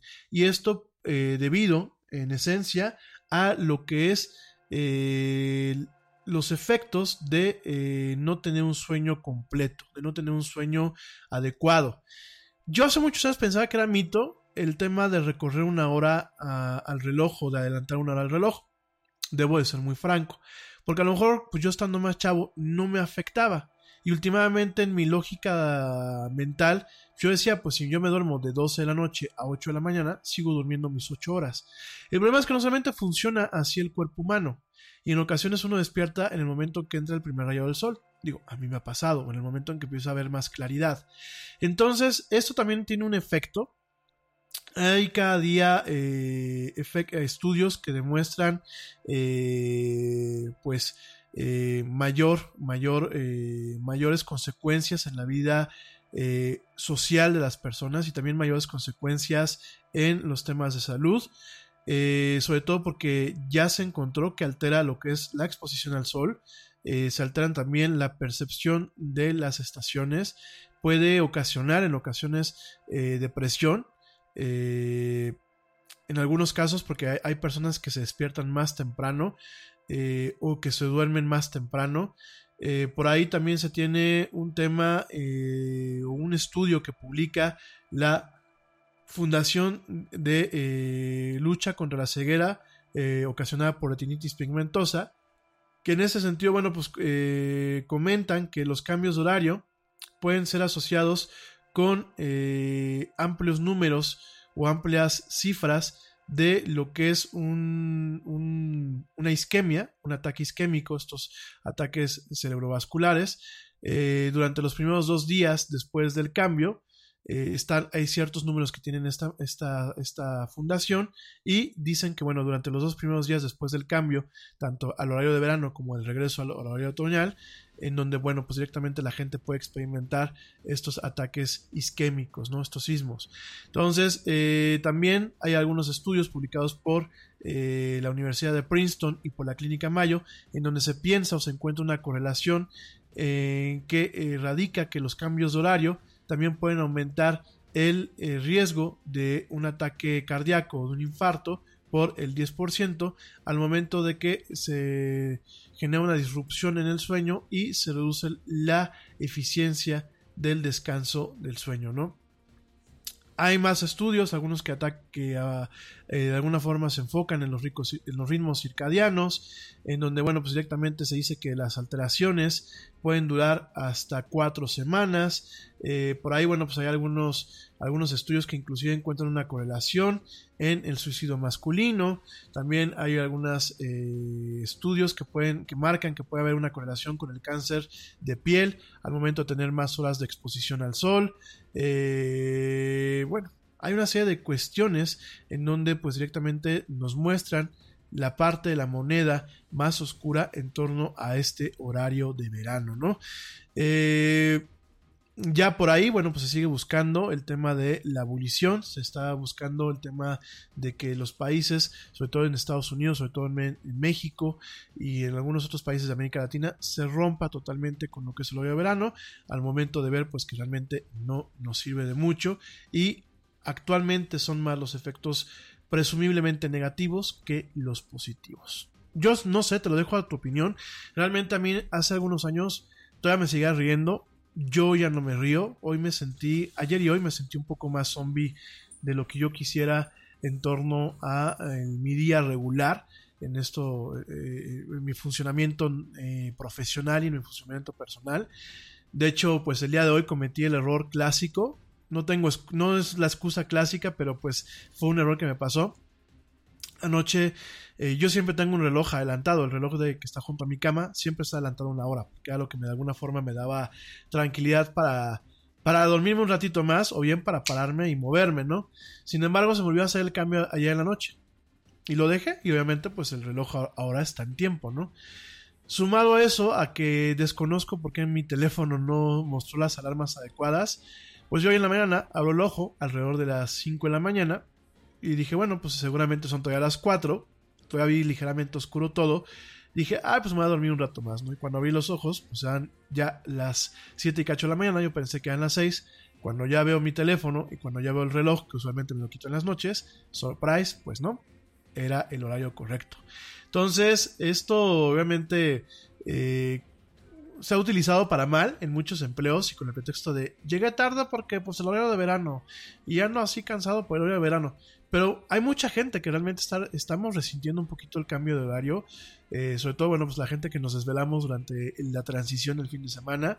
Eh, entonces, este, pues sí, obviamente tenemos esta cuestión en donde pues se tiene que pasar un proceso de adaptación para poder para poder adecuarnos a este nuevo horario y sobre todo a un horario que no tiene mayores beneficios al día de hoy. Hace unos años lo tenía, sí, pero al día de hoy ya no lo tenemos. En fin, pues con eso nos quedamos con el tema del horario de verano. Habrá que ver qué pasa, qué pasa ahora directamente en nuestros países y si en algún momento se abolirá, se, eh, se prohibirá o se, se, quitará permanentemente y nos quedaremos utilizando pues el horario, el horario de otoño, que yo no sé por qué le llamamos horario de otoño, creo que es el horario que en algún momento se... Eh, se planteó cuando hubo una estandarización de horarios, que ya lo platicamos en otro programa, y se creó lo que es el, horario eh, o el uso horario de Greenwich, que es el que define los demás usos horarios, y bueno, se crearon estándares como el GMT y eh, diferentes eh, medidas de horas y conceptos de horas en base a sistemas de métrica y de estándares a nivel internacional. En fin, veamos si regresamos al horario de toda la vida. Bueno, eso por, ese lado. La era del Yeti. Y bueno, por otro lado, sí, ya me están diciendo aquí que ando metiendo aquí este estas bullets. Bueno, sí, vamos a meter estas bullets para separar un poco el tema de las notas. Algo que no te platiqué la semana pasada con el tema de The Matrix y ya cerrar el tema. Bueno, son dos cuestiones. Un dato curioso. Mucha gente siempre nos planteamos, y de hecho algunos de ustedes me, decían, platica sobre el código que vemos en la pantalla, ¿no? Algunas personas me decían, es que eso es código de computadora. Otra gente, muy bien me lo dijo, son kanjis japoneses, ¿no? Son, son partes del, del idioma japonés, ¿no? Y eh, mucha otra gente decían que, bueno, pues eh, tenían temas de jeroglíficos y ya saben, mitos y leyendas urbanas de lo que pasa en Internet, ¿no? Realmente este código, que ya tiene pues un nombre muy bien definido que se le conoce como Matrix Code o código Matrix, realmente no, eh, no está creando o, no fue creado directamente para la pieza de las Wachowski. Este código en su momento está inspirado por eh, la entrada, este intro de una película muy emblemática que yo te decía que fue una fuente de inspiración para lo que es The Matrix, que fue Ghost in the Shell. En Ghost in the Shell la entrada, en donde vemos cómo se arma un androide, bueno, no es un androide, es un cyborg. Perdónenme la tontería que acabo de decir. Cuando vemos que se arma un, cyborg en la entrada, ¿qué es un cyborg? Pues es un organismo eh, cibernético, ¿no? La diferencia entre un androide y un cyborg es que el androide, todos los componentes del androide son totalmente electrónicos o son totalmente artificiales. Y en el cyborg se mantiene siempre un componente orgánico. En la ficción usualmente se, mantiene la presunción de que el componente orgánico dentro de lo que es un cyborg pues es el cerebro humano o parte del, cerebro, del sistema nervioso, ¿no? Y en este caso lo que vemos en esta entrada muy emblemática porque aparte no solamente es la animación, que es una animación hecha en acetato todavía en aquella época, no solamente es el tipo de imágenes, sino también es la música que es una música eh, emblemática, la entrada de Ghost in the Shell con Kenji, Kenji Kawai, con estos coros y con estos tambores y eh, eh, esta resonancia que se maneja en esta entrada. No solamente es eso, sino parte es el manejo de los créditos, cómo se materializan. Esto a su vez, así como aparecen las letras de los créditos, a su vez está basado también en lo que es las computadoras de Alien de Alien, el, el, el, el, octavo pasajero, la versión original de Ridley Scott, que muchas de las computadoras funcionaban así, y por supuesto también están inspiradas esas pantallas, esas pantallas de computadoras monocromáticas, están inspiradas a su vez en sistemas viejos como Multivac, como estas supercomputadoras eh, de antaño, ¿no? Entonces, tomando en cuenta todo esto, pues realmente el concepto del código de la matriz o el Matrix Code no es nuevo, sin embargo, esta lluvia digital, eh, como ya se le conoce, eh, fíjate nada más, eh, todo este código que vemos no son ni jeroglíficos, no son ni mensajes secretos, no son ni mensajes subliminales, no son cuestiones de la Biblia, no es hebreo, no es arameo, es japonés. ¿Y qué crees que son? Son directamente recetas para hacer sushi así como lo escuchas. Esto en base, esto en base a un reporte que el portal CINET hizo hace un par de años, en donde tenía una entrevista con Simon Wiley. Simon Wiley pues es diseñador de producción para el estudio Animal Logic en Australia y él pues él directamente es el creador de este código. Lo conocen también en inglés como The Man Behind the Code. Eh, en este caso, pues él terminó trabajando con eh, Lana y Lily Wachowski. Ahorita voy a llegar al tema de los Wachowski porque yo sé que muchos me decían, es que son hombres, permítanme llegar a ese tema. Él terminó eh, trabajando en este código después de que las Wachowski eh, eh, le pusieron cara a una entrada a una entrada de código o una secuencia de código previa en la que, bueno, tanto ellos como parte del equipo de trabajo de The Matrix habían estado trabajando, ¿no? Los Wachowski eh, no sentían que el diseño era fuera lo suficientemente tradicional o lo suficientemente clásico, porque ellos buscaban de alguna forma tener pues una dualidad, ¿no? Tenían una dualidad de, eh, por un lado, modernidad en el manejo eh, de un icono visual como lo es el código de la matriz, que de alguna forma pues representa lo que es la matriz, esta lluvia digital, pero por otro lado manejarlo como un tema eh, análogo al entramado de la vida, ¿no? Eh, de alguna forma, cuando se hace un análisis filosófico y se hace un análisis de la imagen a lo que es esta lluvia digital, a lo que es el código de la matriz, pues de alguna forma simbolizan, por un lado y bajo algunas perspectivas, lo que es el entramado del discurso humano, que ya lo platicábamos el día de ayer, este entramado que no se acaba, que tiene diferentes eh, vertientes o diferentes eh, rutas, pero es un discurso que, que se creó o inició en el momento que se descubrió lo que es el lenguaje humano y sigue, sigue al igual que el código de la matriz, sigue eh, desarrollándose, creciendo, escurriéndose, ¿no? Entonces tenemos estas dos analogías y también por otro lado tenemos pues el tema eh, simbólico, ¿no? El tema de que es algo tan... Eh, que lleva tantos años funcionando, porque hay que recordar que la matriz, pues cuando la vemos en las películas, pues ya lleva prácticamente uno, uno o dos siglos este, operando y que de alguna forma pues es un lenguaje secreto, así como de alguna forma se hace la analogía a ciertos códices, a ciertas piedras, a ciertos grabados y a ciertos murales que intentan describir el día a día de la vida utilizando iconos, ¿no? Entonces, bueno, pues los Wachowski no les gustaba el diseño original, ellos querían algo que fuera más japonés, mucho más manga, comenta este señor Whiteley, ¿no? Y le preguntaron si, eh, pues a él le gustaría eh, trabajar en ese código que representaría pues la estructura de lo que es la película, sobre todo porque bueno pues decían que su, su esposa era japonesa y que ella podía ayudarle a trabajar con los caracteres y a darle eh, pues de alguna forma una perspectiva o un enfoque de qué caracteres podían ser buenos para representar la matriz y qué otros no podían serlo, ¿no?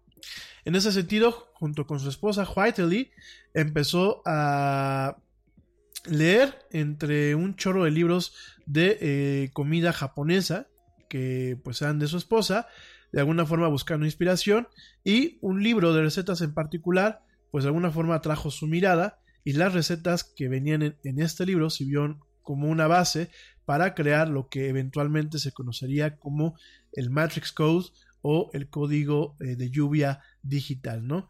Durante las siguientes semanas, pues Whiteley eh, trabajó eh, primero copiando, diseñando y pintando cada letra japonesa a mano. Después, todos estos códigos, todos estos kanjis y estos caracteres se le entregaron a Justin Marshall, Ah, que bueno, pues era un desarrollador, investigador en Animal Logic, quien las digitalizó y escribió el código para hacer que se, de alguna forma pues, se creara esta cascada alrededor de la pantalla. Originalmente, Whiteley eh, comentaba que las letras estaban supuestamente diseñadas para fluir alrededor de la pantalla de izquierda a derecha, pero cuando él vio, él vio la animación eh, pues tampoco le llevó ninguna emoción. Él dice que no tuvo ninguna emoción, que era como si una máquina estuviese escribiendo común y corriente. Eh, en su momento, bueno, pues Whiteley eh, regresó a la fuente, a la fuente original, se dio cuenta que muchos textos están escritos de atrás para adelante y de arriba para abajo, en el caso del japonés, y que pues quizás se veía más bonito si el código invertía lo que eran las letras y hacía que se escribieran de abajo hacia, quería de arriba hacia abajo, ¿no? En ese sentido, bueno, pues Wiley mantiene en su versión que la película, pues es una, una película muy orientada al tema de las máquinas y que ellos buscaban que el resultado fuera muy mecánico, pero que al mismo tiempo, al momento de simbolizar lo que es la, la, matriz, pues fuera bastante orgánico y eh, que fluya de una forma muy natural, ¿no? Basado en todo esto, se creó lo que era este código, este código de la matriz, se creó pues lo que era parte de las pantallas, se le dio un papel más, se le dio un papel al momento de simbolizar a un personaje, el personaje de la matriz, al momento de que los personajes humanos tenían una forma de interactuar con utilizando este código. Hay que recordar que los operadores y bueno, principalmente los operadores y principalmente todos aquellos eh, que en algún momento pues se sumergen en la matriz tienen la capacidad de aprender a leer la matriz y aprender a, ubicar los cambios directamente en la matriz que se hacen en tiempo real cuando por ejemplo las máquinas modifican un edificio, modifican una carretera, modifican algunos espacios, ¿no? Sobre todo para lanzar los dichosos agentes, ¿no? Entonces, pues, eh, visto todo esto, de alguna forma se creó, se creó este código. Eh, todo, todo el código pues son directamente eh, códigos que se inspiran en recetas de cocina. Eh, actualmente eh, dice, dice Whiteley que pues la gente que habla japonés no van a poder sacar directamente la receta a partir de la película, ya que la rubia digital pues está totalmente escrita en código. Además, bueno, pues las recetas como tal están escritos en dos tipos de alfabetos. Hay que recordar que los japoneses manejan tres tipos de alfabetos, ¿no? Manejan lo que es el kanji, el hiragana y el katakana, ¿no? Y en este caso las recetas están escritas usualmente en hiragana y en kanji, que son eh, principalmente eh, alfabetos o lenguajes, eh, bueno, no es lenguajes, alfabetos silábicos y ideográficos, ¿no? El kanji te recuerdo para la gente que no sepa mucho de japonés, el kanji lo que está basado en, en un tipo de ideogramas eh, chinos. Así es la evolución del japonés, ¿no? Muchos de los ideogramas eh, japoneses, dentro de lo que es el los kanjis, corresponden a ciertos ideogramas chinos, que es de donde se, de alguna forma se manejan. Y cuando yo te hablo de, de, un ideograma, ¿qué significa? Pues que cada, cada simbolito, cada iconito, no es una cuestión fonética, sino es cuestión, una, una la cuestión de una idea, ¿no? Es decir, hay ciertas, eh, ciertos símbolos, en el caso de los kanjis, que simbolizan, por ejemplo, árbol, papá, mamá, etc., cuando tú las aglutinas, porque hay que recordar que tanto el chino como el japonés son lenguajes aglutinantes, cuando tú los aglutinas te generan ideas nuevas. Eh, por ejemplo, cuando tú pones eh, el kanji, que representa lo que son eh, grandes espacios abiertos, y pones el kanji que simboliza los árboles, estás hablando de un bosque, ¿no? Y en este caso, pues para representar ciertas comidas o ciertos alimentos o ciertos ingredientes se manejan los kanjis y eh, se maneja el hiragana, que bueno, pues es la parte silábica que permite construir sobre todo verbos y permite construir acciones, ¿no? En el caso de eh, lo que es eh, el código de, de, la de Matrix es totalmente el katakana, que bueno, el katakana se utiliza para poder deletrear palabras extranjeras.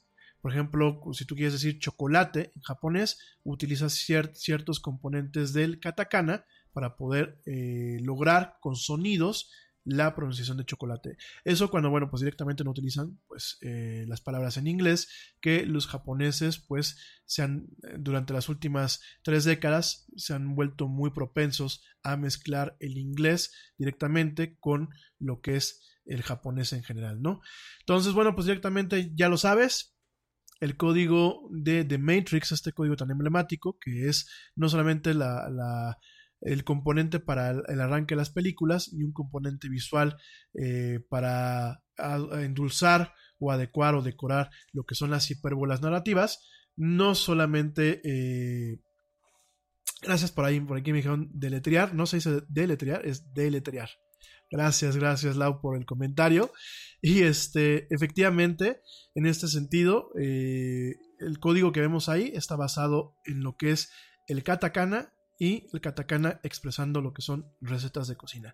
Nada fuera de lo normal, no hay mensajes satánicos, no hay mensajes del fin del mundo, no está basado en los egipcios, no está basado en nada más, está basado principalmente en temas de la cultura japonesa. En fin, y rápidamente, ¿qué horas son? Ya nos quedan 20 minutos de programa. Rápidamente te comento los Wachowski. ¿Quiénes son los Wachowski? Bueno, pues son dos directores de televisión y de películas, escritores y productores. Actualmente son las hermanas Wachowski. Eh, eh, ella se llama Lana, Lana Wachowski y Lily Wachowski, ¿no? Ellas son hermanas, ambos son, son mujeres trans, eh, colectivamente se les conoce como los Wachowski y han trabajado y han escrito, dirigiendo y bueno, han hecho muchas cosas como equipo prácticamente durante el, el, el grueso de lo que es su carrera profesional, ¿no? Ellas hicieron su debut en la dirección de películas en 1996 con la película Bounce y eh, alcanzaron eh, la fama con su segundo filme que se llama The Matrix, que bueno, pues era lo que estamos platicando, la cual les eh, ganó el premio Saturno al mejor director, ¿no? Ambos, bueno, ambas, perdónenme, ambas escribieron y dirigieron sus dos secuelas, The Matrix Reloaded y The Matrix Revolution, que bueno, pues ambas fueron lanzadas en el 2003 y ellas se encargaron de producir y escribir otros trabajos dentro de, esta misma franquicia. Te recuerdo que la franquicia de The Matrix es bastante amplia, no solamente son las películas, por ahí tuvimos también, eh, tuvimos videojuegos, en su momento tuvimos inclusive hasta un juego en línea, multijugador, en donde, bueno, pues muchas personas eh, acaparaban un papel eh, de diferentes facciones, ya fueran agentes, ya fueran eh, los Blue Pills, o sea, diferentes facciones dentro de lo que era la matriz, y jugaban de forma similar como juegos de World of Warcraft, de EverQuest, este, bueno, pues por ejemplo hoy en día Fortnite, la parte de Call of Duty, en fin, ¿no? Eh, además de, estos juegos que hubieron, pues, este, este juego multijugador, también hubo uno que se llamaba Into the Matrix, en donde, bueno, pues había toda la historia de Neo, y cómo, cómo fue de alguna forma eh, convirtiéndose en el, elegido. También por ahí nos tocó ver algunas escenas que no aparecían en la película y otras que eh, directamente pues vinculaban con algunos personajes secundarios, como lo era este, la capitana Niobe, la novia de, de Neo, y el el Kingmaker, el, el hacedor de llaves, el cerrajero. Entonces, bueno, pues directamente también veíamos esto en estos juegos. Te recuerdo también que eh, en el caso audiovisual tuvimos lo que era The Animatrix, que pues eran estos pequeños cortos animados que de alguna forma le daban pues más, eh, más eh, profundidad a lo que era esta franquicia. Y bueno, te comento que The Animatrix, si no la has visto, te la recomiendo mucho. Si te gustó realmente The Matrix, te la recomiendo porque es la parte que pone ciertos puntos finales y sobre todo explica cómo se fundó lo que es la matriz, cómo se llegó a esta esclavitud. Esto, pues de alguna forma también fue un reconocimiento a eh, las influencias del anime japonés en esta película, sobre todo con Ghost in the Shell, sobre todo con Akira. Y eh, directamente, bueno, pues esta pequeña antología eh, nos encontramos con varios directores y productores de anime japonés muy reconocido. encontramos, por ejemplo, en el caso de The Second Renaissance, las dos películas que, bueno, de alguna forma nos indican pues cómo se llegó a la esclavitud, fueron directamente dirigidas eh, por Mahiro Maeda, que bueno, pues es también un, director de anime bastante famoso. En la parte de Kids Story, que platica eh, la historia del muchacho este que vemos en la segunda película, en Matrix Revolutions, perdón, Matrix Reloaded, ¿se acuerdan que llega un muchacho y es como que el fan de Neo? Eh, que se llama Kid. Bueno, directamente en Kid's Story, pues vemos eh, la historia de cómo pasó que este muchacho llegara directamente, despertara del sueño de la matriz y se uniera al equipo de Neo y de compañía. Esta historia en particular fue dirigida por Shinjiro Watanabe. Te recuerdo que Shinjiro Watanabe pues, es el papá nada más y nada menos de Cowboy Bebop y de, de Samurai Champloo. Las animaciones fueron por Shinya Ojira y eh, por Shinji Hashimoto, que bueno, son también papás y grandes cabezas de lo que es directamente el anime japonés. En el caso de Program, fue escrita y dirigida por Yoshiaki eh, Kawayari, que bueno, durante mucho tiempo trabajó para Madhouse, haciendo eh, una serie de animes como la de esta de Trigun y algunas, algunas películas de Macros, esta serie que aquí en México la conocemos como Robotech. Eh, World Record pues fue hecha por Takeshi Koike también y por la casa de animación eh, Madhouse. Eh, Beyond eh, fue hecha por Koji Morimoto. Eh, que también pues es alguien importante. Koji Morimoto trabajó en algunas eh, con este señor Matsumoto Productions, eh, por ejemplo en algunas películas de Interstellar, de, de That Punk, hay que recordar que bueno, este, Matsumoto Productions en algún momento le hizo los videos para el disco de Interstellar, de Discovery de, de, Daft Punk hace unos años, hizo pues una pequeña película animada. Y bueno, este Koji Morimoto fue uno de los animadores y directores en la de A Detective Story, también en donde vemos un papel muy, eh, pues vemos un poco más de lo que es Trinity, una historia paralela del, poder y del potencial de Trinity.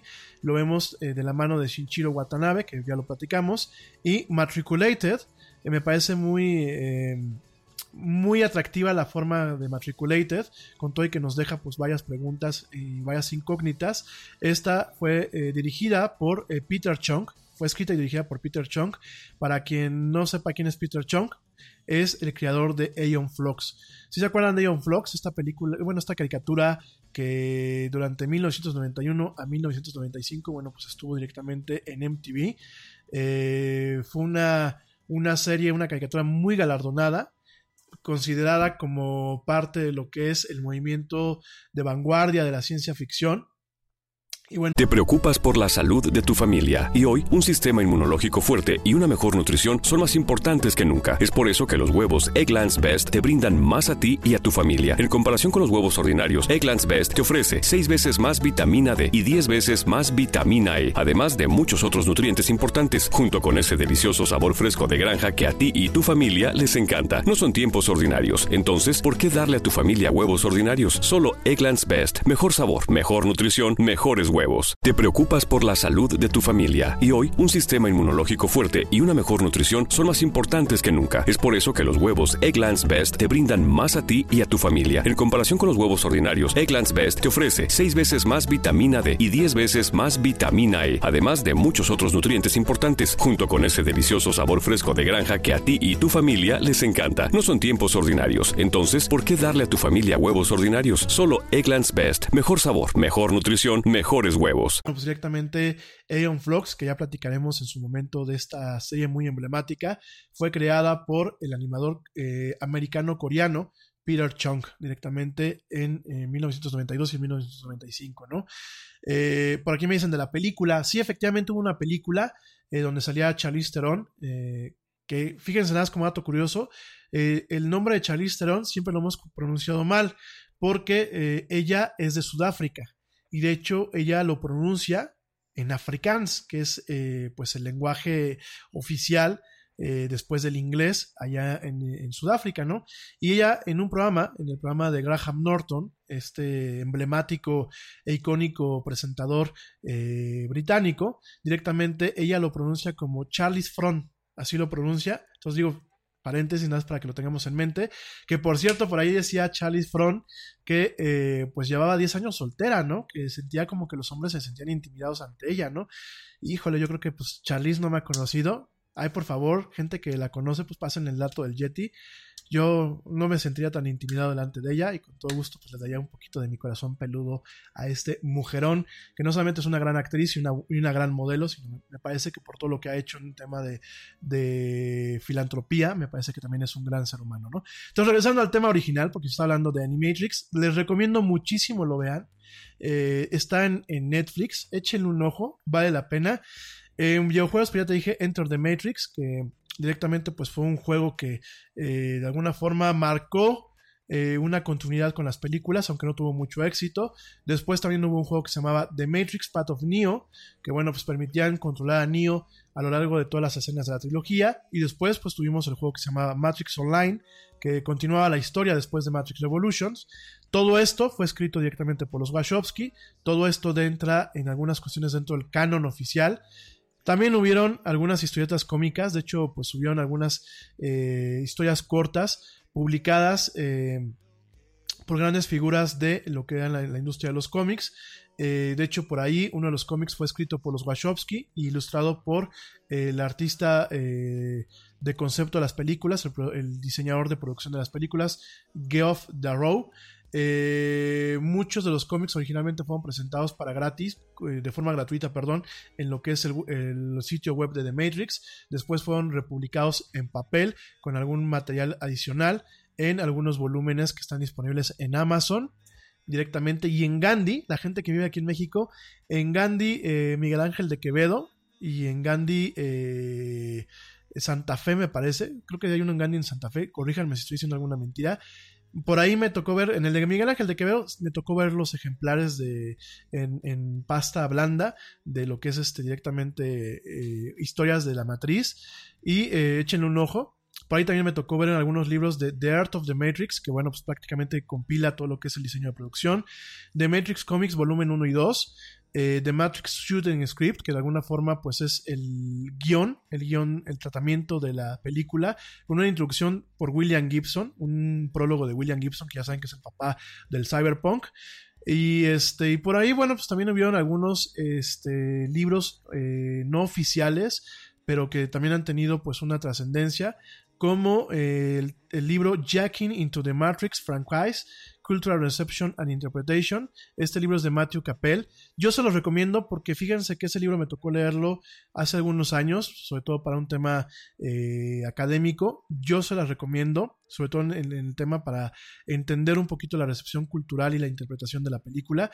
También hay otro libro que es de Glenn eh, Jeffet, que a mí me gustó también mucho, que se llama Taking the Red Pill, tomando la, la píldora roja, Science, Philosophy and Religion in the Matrix, que nos da un poquito más eh, profundidad en el vistazo a los iconos religiosos, filosóficos y a las incógnitas que se plantean sutilmente entre líneas dentro de lo que es eh, el guion y la narrativa de este libro, ¿no?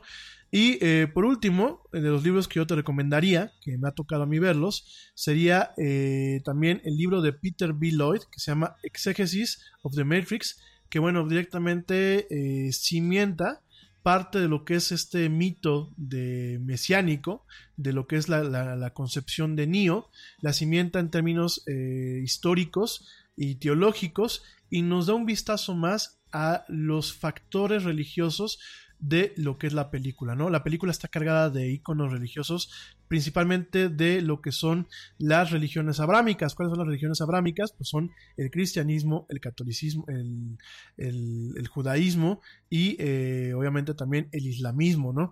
El catolicismo, bueno, pues de alguna forma se desprende de lo que es el cristianismo, pero eh, directamente las religiones abrámicas como tal están consideradas como el islam o este el, el judaísmo y el cristianismo, ¿no? Entonces, nada más para que lo tomemos en cuenta, digo, son, son libros muy interesantes, son libros que dan mucha profundidad a la franquicia, son libros que realmente permiten tener un análisis eh, interesante de una lectura que a lo mejor en, un principio puede parecer sosa, e inclusive, bueno, pues una franquicia que más allá de los efectos especiales, pues a mucha gente le puede parecer como, ah, esta palomera. Entonces, de verdad les recomiendo los libros. Y regresando al tema de los Wachowski, pues los Wachowski, bueno, las Wachowski, ¿qué más han hecho, no?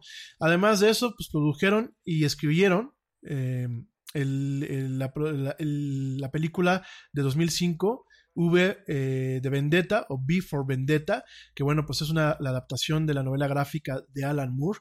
Si tienen chance, amigos míos, y les gusta todo esto, o sea, yo sé que hay mucha gente que les encantó eh, B for Vendetta. Y si realmente quieren tener un poquito más de profundidad, echen, echen un ojito a la, a la, novela gráfica de Alan Moore. Está en Amazon. Ha hecho unas ediciones especiales muy bonitas. Donde realmente el personaje de Hugo Weaving, que es el que trae la máscara de Guy Hawks, vemos un enfoque más multidimensional. Y también entendemos que la revolución que se arma es una revolución que no precisamente lleva a cosas buenas, ¿eh? no precisamente lleva a una transición del status quo y no precisamente lleva a un mejor futuro, ¿no? Realmente eh, Before Vendetta es una novela un tanto, eh, una novela gráfica un tanto distópica. Entonces, échenle un ojito si quieren tener pues toda la, la, parte completa. También en el 2008, bueno, pues ellos eh, produjeron y dirigieron lo que es Speed Racer, que Speed Racer pues es una adaptación en película de lo que es la serie animada. ¿Se acuerdan ustedes de Speed Racer de Meteoro? Bueno, pues directamente pues fue la adaptación eh, a la pantalla grande. A mí personalmente no me gustó. Me gustó mucho el, manejo cromático, los colores. Por lo demás la sentí mucho, pues como dicen los gringos, in my face. O sea, tanto color, tanto, tanto este intento de eh, generar análogos entre lo que es la animación japonesa, muy exagerada en la parte de Speed Racer, con lo que es la pantalla grande. Los actores no me hacían chispa. Eh, el tema de estas este, pistas futuristas tipo F-Zero de Nintendo también como que me, generaron un poco de, de comezón. Pero bueno, Échenle un ojo, pues parte de la filmografía de las Wachowski. La siguiente película, Cloud Atlas, que yo la recomiendo mucho, gente. Es una película larga. Y fíjense que es una película que no ha tenido una buena aceptación. De hecho, la crítica le puso muy, le puso cara fea. Pero Cloud Atlas, miren, ah, ya sé, me voy a aventar mi, mi, mi minuto cursi aquí en la, el Yeti. Si alguien me quiere linchar, por favor, líncheme. Pero este, eh, Cloud Atlas, eh, en muchos aspectos es un poema y es un poema en torno a la crítica de la evolución humana y eh, la evolución humana no solamente en términos del de, eh, avance de las civilizaciones, sino también el advenimiento de nuevas tecnologías y de seres artificiales, ¿no? Entonces esta, esta película es larga, yo creo que hay que verla varias veces para poder agarrar bien el hilo. Esta película está basada en la novela de, David Mitchell y de eh, Tom Tyker. Personalmente a mí me gustó. Eh, hay que verla con la cabeza abierta. La novela es muy, muy, muy bonita, aunque sí está muy, muy, muy enredada. Pero creo que muchas veces eh, Hollywood nos intenta vender lo que es el ready-made, muy propio del arte pop, y también lo que es fácil de digerir, ¿no? Y quizás Cloud Atlas tiene mucho de eso, que en algunas cuestiones busca una digestión fácil cuando realmente tiene un entramado un poco más profundo y donde encontramos iconos que son críticas a la forma en la que el ser humano avanza, ¿no? Crítica, pero también un homenaje, sobre todo cuando ya se va llegando al final de la película, nos damos cuenta que en muchos aspectos es un homenaje a lo que es el ingenio, la inocencia y eh, la esencia buena de lo que es la raza humana, ¿no? Yo se los recomiendo, cada quien cree su propio juicio. Después, bueno, pues directamente eh, en los últimos años crearon Jupiter Ascending, que, o el ascenso de, Júpiter. A mí, me pareció un poco mala la película. Eh, siento que Myla Kunis, pues Myla Kunis sirve para la comedia. Realmente yo, yo no sentí que quedara en el papel de Júpiter. En general los efectos visuales son buenos. Y, y, en general, pues la narrativa visual, ojo, narrativa visual es buena la narrativa como tal de la, de la película, eh, que está basada también en una, novela gráfica, y eh, en general lo que es el ritmo y el guion de la película, a mi muy humilde opinión, dejan mucho que desear. Y te recuerdo que lo último que han hecho las Wachowski fue eh, Sense 8, o Sensei, depende cómo lo quieran manejar, esta serie de Netflix bastante emblemática que fue eh, creada junto con J. Michael Straczynski, que bueno, J. Michael Straczynski pues ya es un nombre en lo que son las series principalmente de ciencia ficción. Te recuerdo que este señor Straczynski, pues directamente eh, se le atribuye la creación de eh, Babylon 5, se le atribuye la creación de las películas de Underworld, World War C, eh, Asesino Ninja. También eh, él escribió del 2001 al 2007 escribió los guiones de eh, The Amazing Spider-Man, también de Thor y de Fantastic Four. también él es, el autor de Superman, Air esta trilogía que, bueno, pues de alguna forma intenta contar de otra forma lo que es el mito de Superman. También ha escrito tanto para la televisión como para los cómics Superman, Wonder Woman, eh, antes de los Watchmen para DC Comics. Y eh, por supuesto en el tema de televisión, pues ha sido uno de los productores eh, de diferentes series de televisión, además de escribir, como en su momento pues lo fue eh, bueno, en el cine, Changeling, de esta película con, ¿cómo se llama esta señora? Que se me fue el nombre, eh, Angelina Jolie, Ninja Assassin, eh, Thor, Underworld Awakening, World War C, Godzilla contra Kong. Y en, cuanto a las películas, bueno, pues él creó, eh, por ejemplo, en el tema de, caricaturas, pues él es uno de los escritores y creadores de lo que fue He-Man y los Maestros del Universo, Shira, la Princesa de Poder, Joyce y los Guerreros Rodantes, también escribió algunos capítulos para la, Dimensión Desconocida, la versión que se pasó de 1986 a 1989. También él escribió los guiones de la serie animada de los cazafantasmas, la de The Real Ghostbusters. Escribió varios relatos para CBS Story Break, que bueno, CBS Story Break era una serie animada que pasaban los sábados en la mañana en el canal, en los canales de CBS de esta cadena, en donde pues directamente se contaban ciertas historias. Era como la dimensión desconocida para, para niños. También durante mucho tiempo él escribió algunos guiones de Captain Power y Los Soldados del Futuro. No sé si se acuerdan de esta, esta serie que eran de estos muñecos que vendía Mattel. Eh, en su momento también pues escribió algunos episodios de eh, La Reportada del Crimen.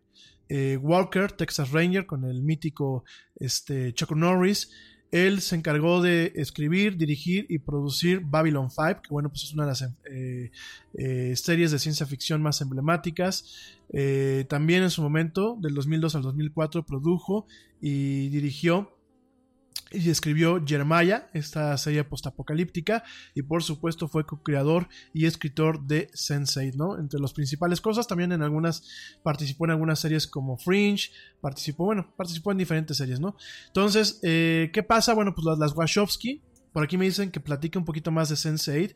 Bueno, Sense8, de alguna forma, además de, de plantear eh, el poder el poder psíquico de ocho personas y toda eh, esta trama para poder de alguna forma eh, ver las participaciones de estas, de estas personas en este eh, en salvar o intentar salvar al mundo.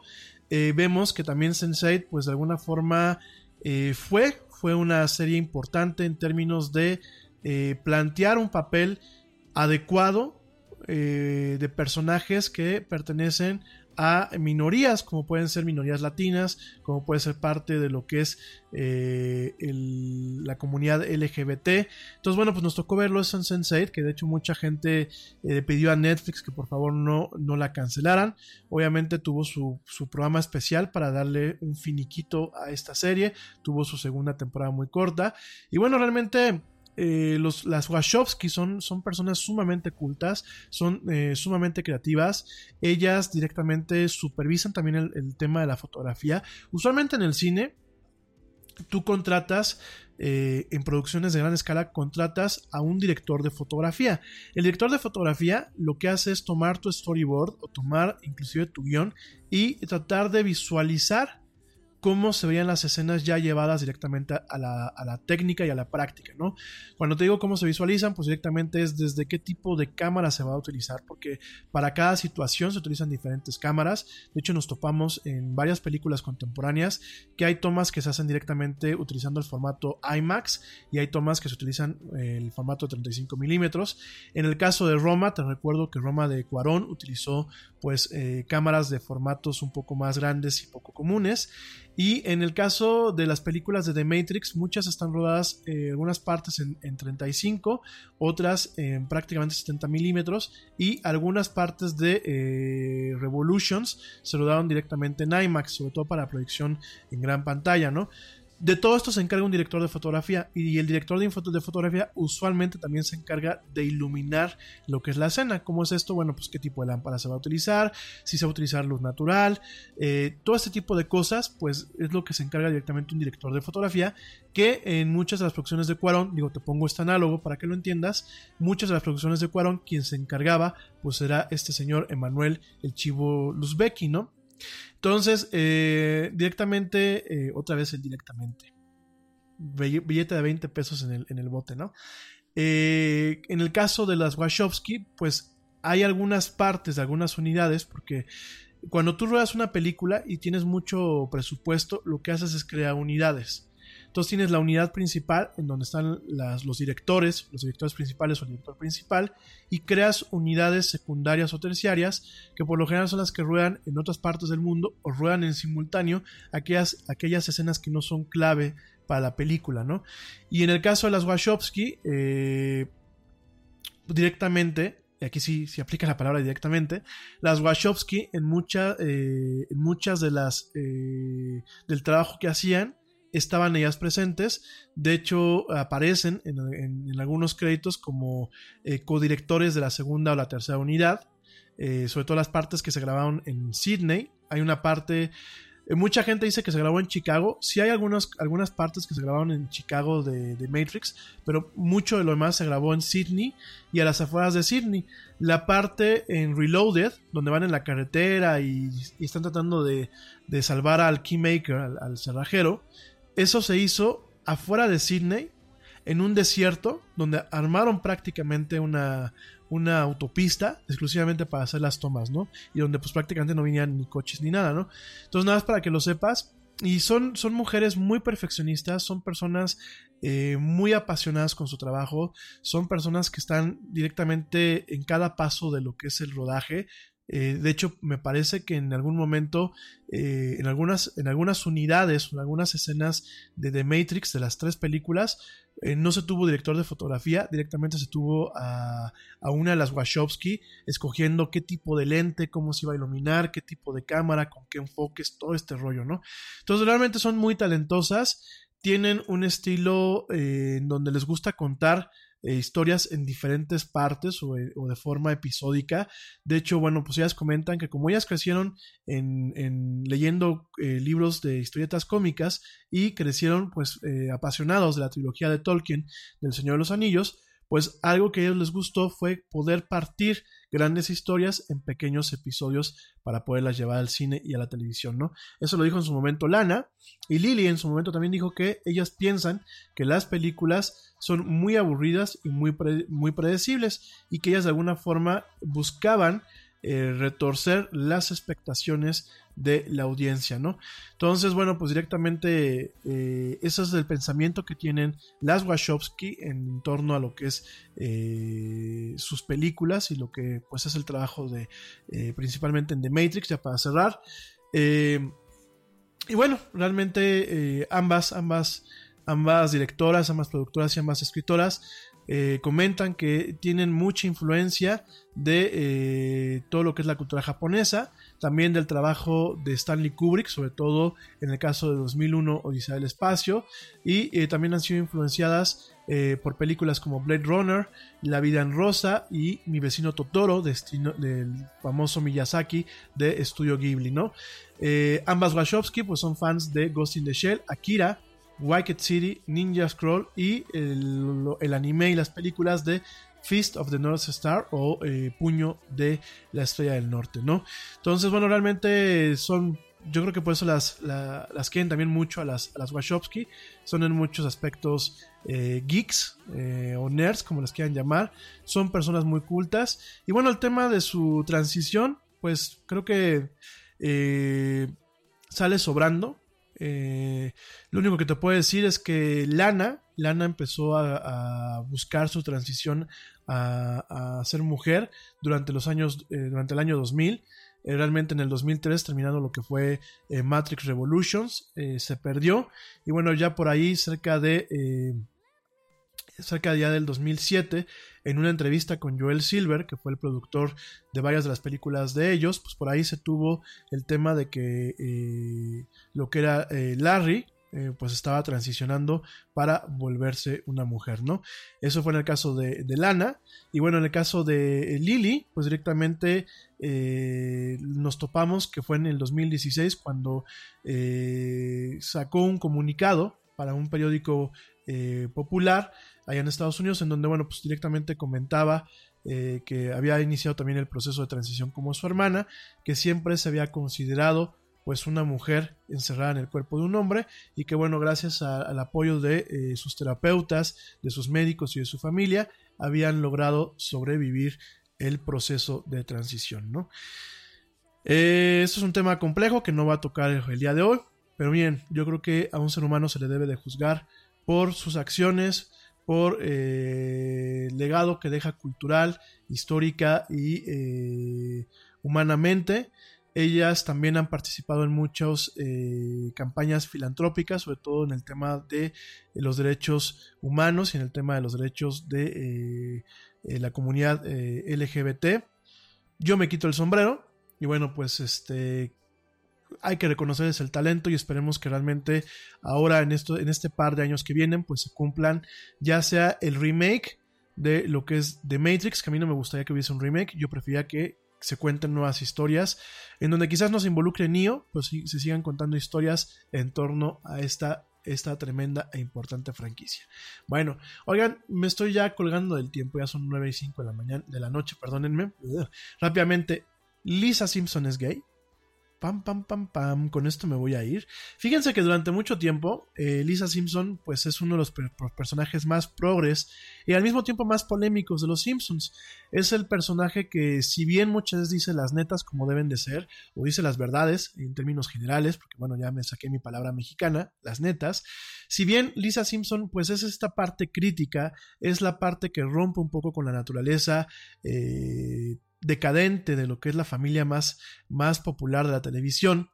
Y inclusive en algunos casos puede llegar a ser el, eh, el icono que simboliza al interlocutor, eh, pues, eh, que al, al, no al interlocutor, perdón, el icono que es interlocutor y que simboliza al espectador, perdónenme, al espectador más crítico o más incisivo de la serie.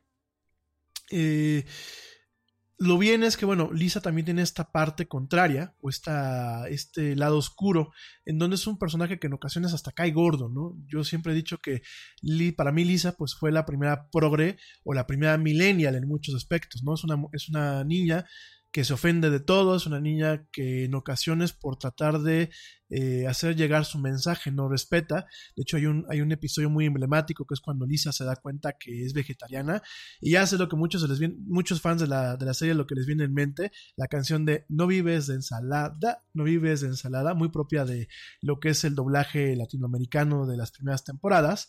Y bueno, realmente en muchos aspectos pues Lisa es... Eh, no es la sátira que encontramos en los diferentes personajes de los Simpsons, es más que nada una crítica eh, muy cruda y muy dolorosa en ocasiones a la gente que estamos viendo la serie, que nos consideramos en ocasiones, cuando la vemos, que personas cultas, que no lo somos, o personas superiormente intelectuales a los demás, que tampoco lo somos, y de alguna forma pues nos topamos con eso cuando, cuando tenemos el personaje de Lisa Simpson, ¿no? Eh, Lisa Simpson pues es un personaje multidimensional, es un, es un personaje sumamente complejo que lucha contra su propia naturaleza y la naturaleza de la realidad en donde le tocó vivir, empezando por su familia, que es totalmente disfuncional. Y bueno, ya desde hace tiempo se planteaba la posibilidad, sobre todo entre los fans, de que Lisa Simpson pues fuera gay, que fuera de, de hecho fuera lesbiana, ¿no? Esto eh, también por un episodio en donde en el 2011 nos toca ver a una Lisa adulta en una foto familiar al lado al lado de, eh, de, dos, de dos chicas, eh, que bueno, pues da la idea que a todas luces son su, pareja, ¿no?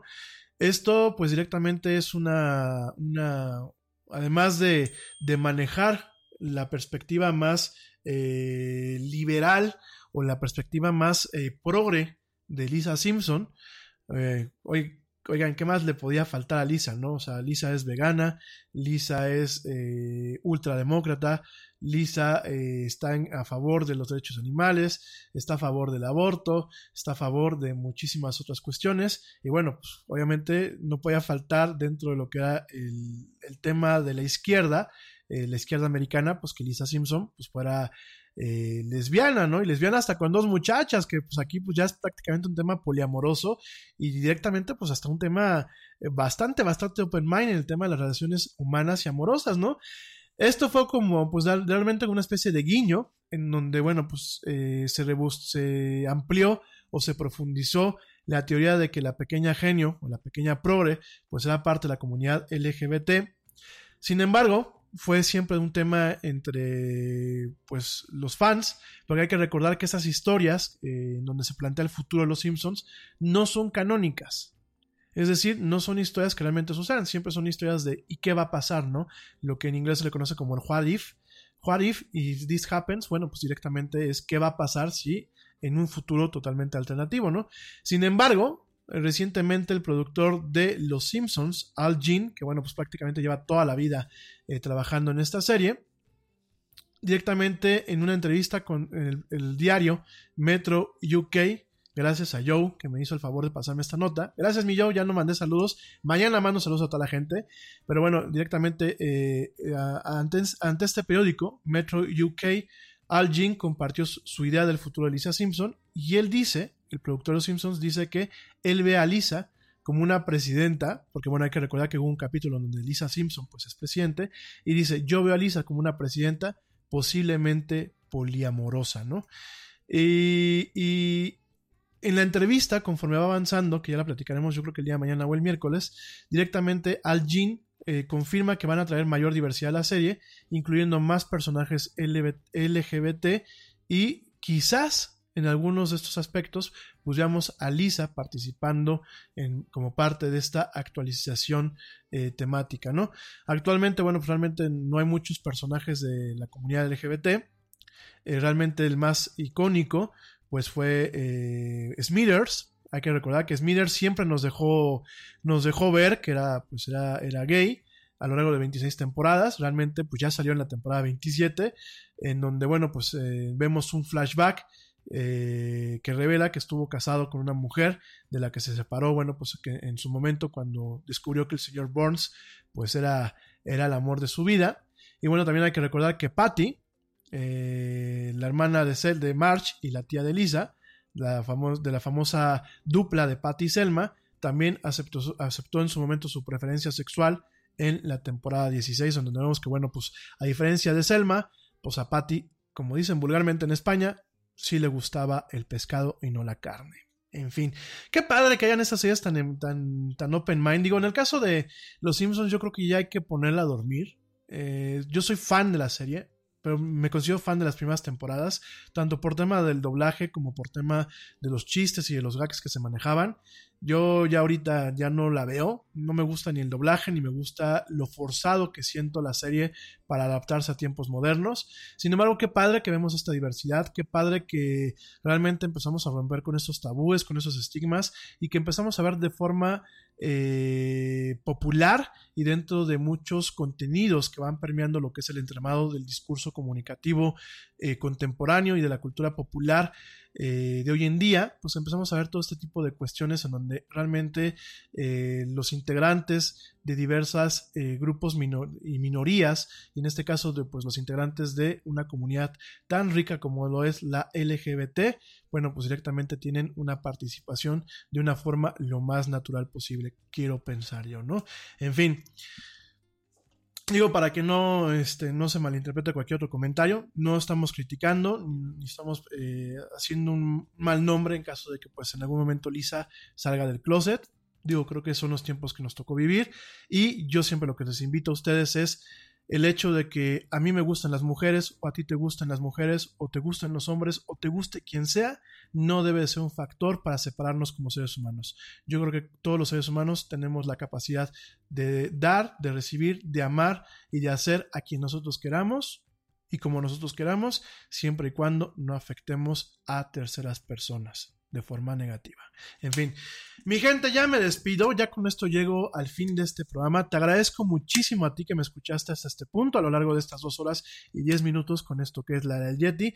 Mil, mil gracias. Mañana, mañana sin falta de verdad. Les mando saludos a toda la gente que me escucha en México, en España, en Reino Unido, en Alemania, en Colombia, la gente que luego me deja aquí mensajitos. Mañana sin falta lo hacemos. Te recuerdo, por favor, el jueves tenemos un programa especial acerca de Facebook Dating con una invitada muy especial. No te lo puedes perder. En fin, pues llegamos al fin de esta misión. A ti que me escuchaste en vivo, deseo que ya estés en tu casa, deseo que estés terminando de trabajar, deseo que si vas conduciendo llegues pronto a tu destino. Recuerda, más vale llegar tarde a no llegar, maneja con cuidado.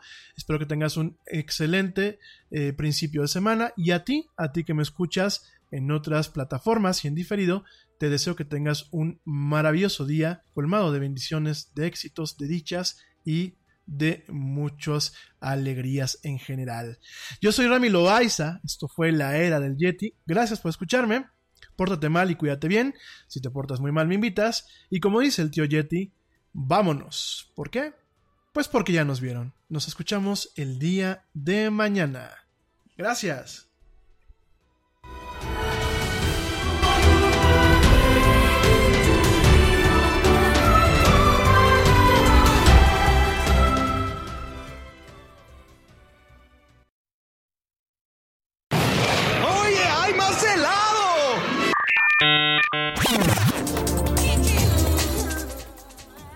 Que la actualidad no te deje helado. Te esperamos en la siguiente emisión de La Era del Yeti.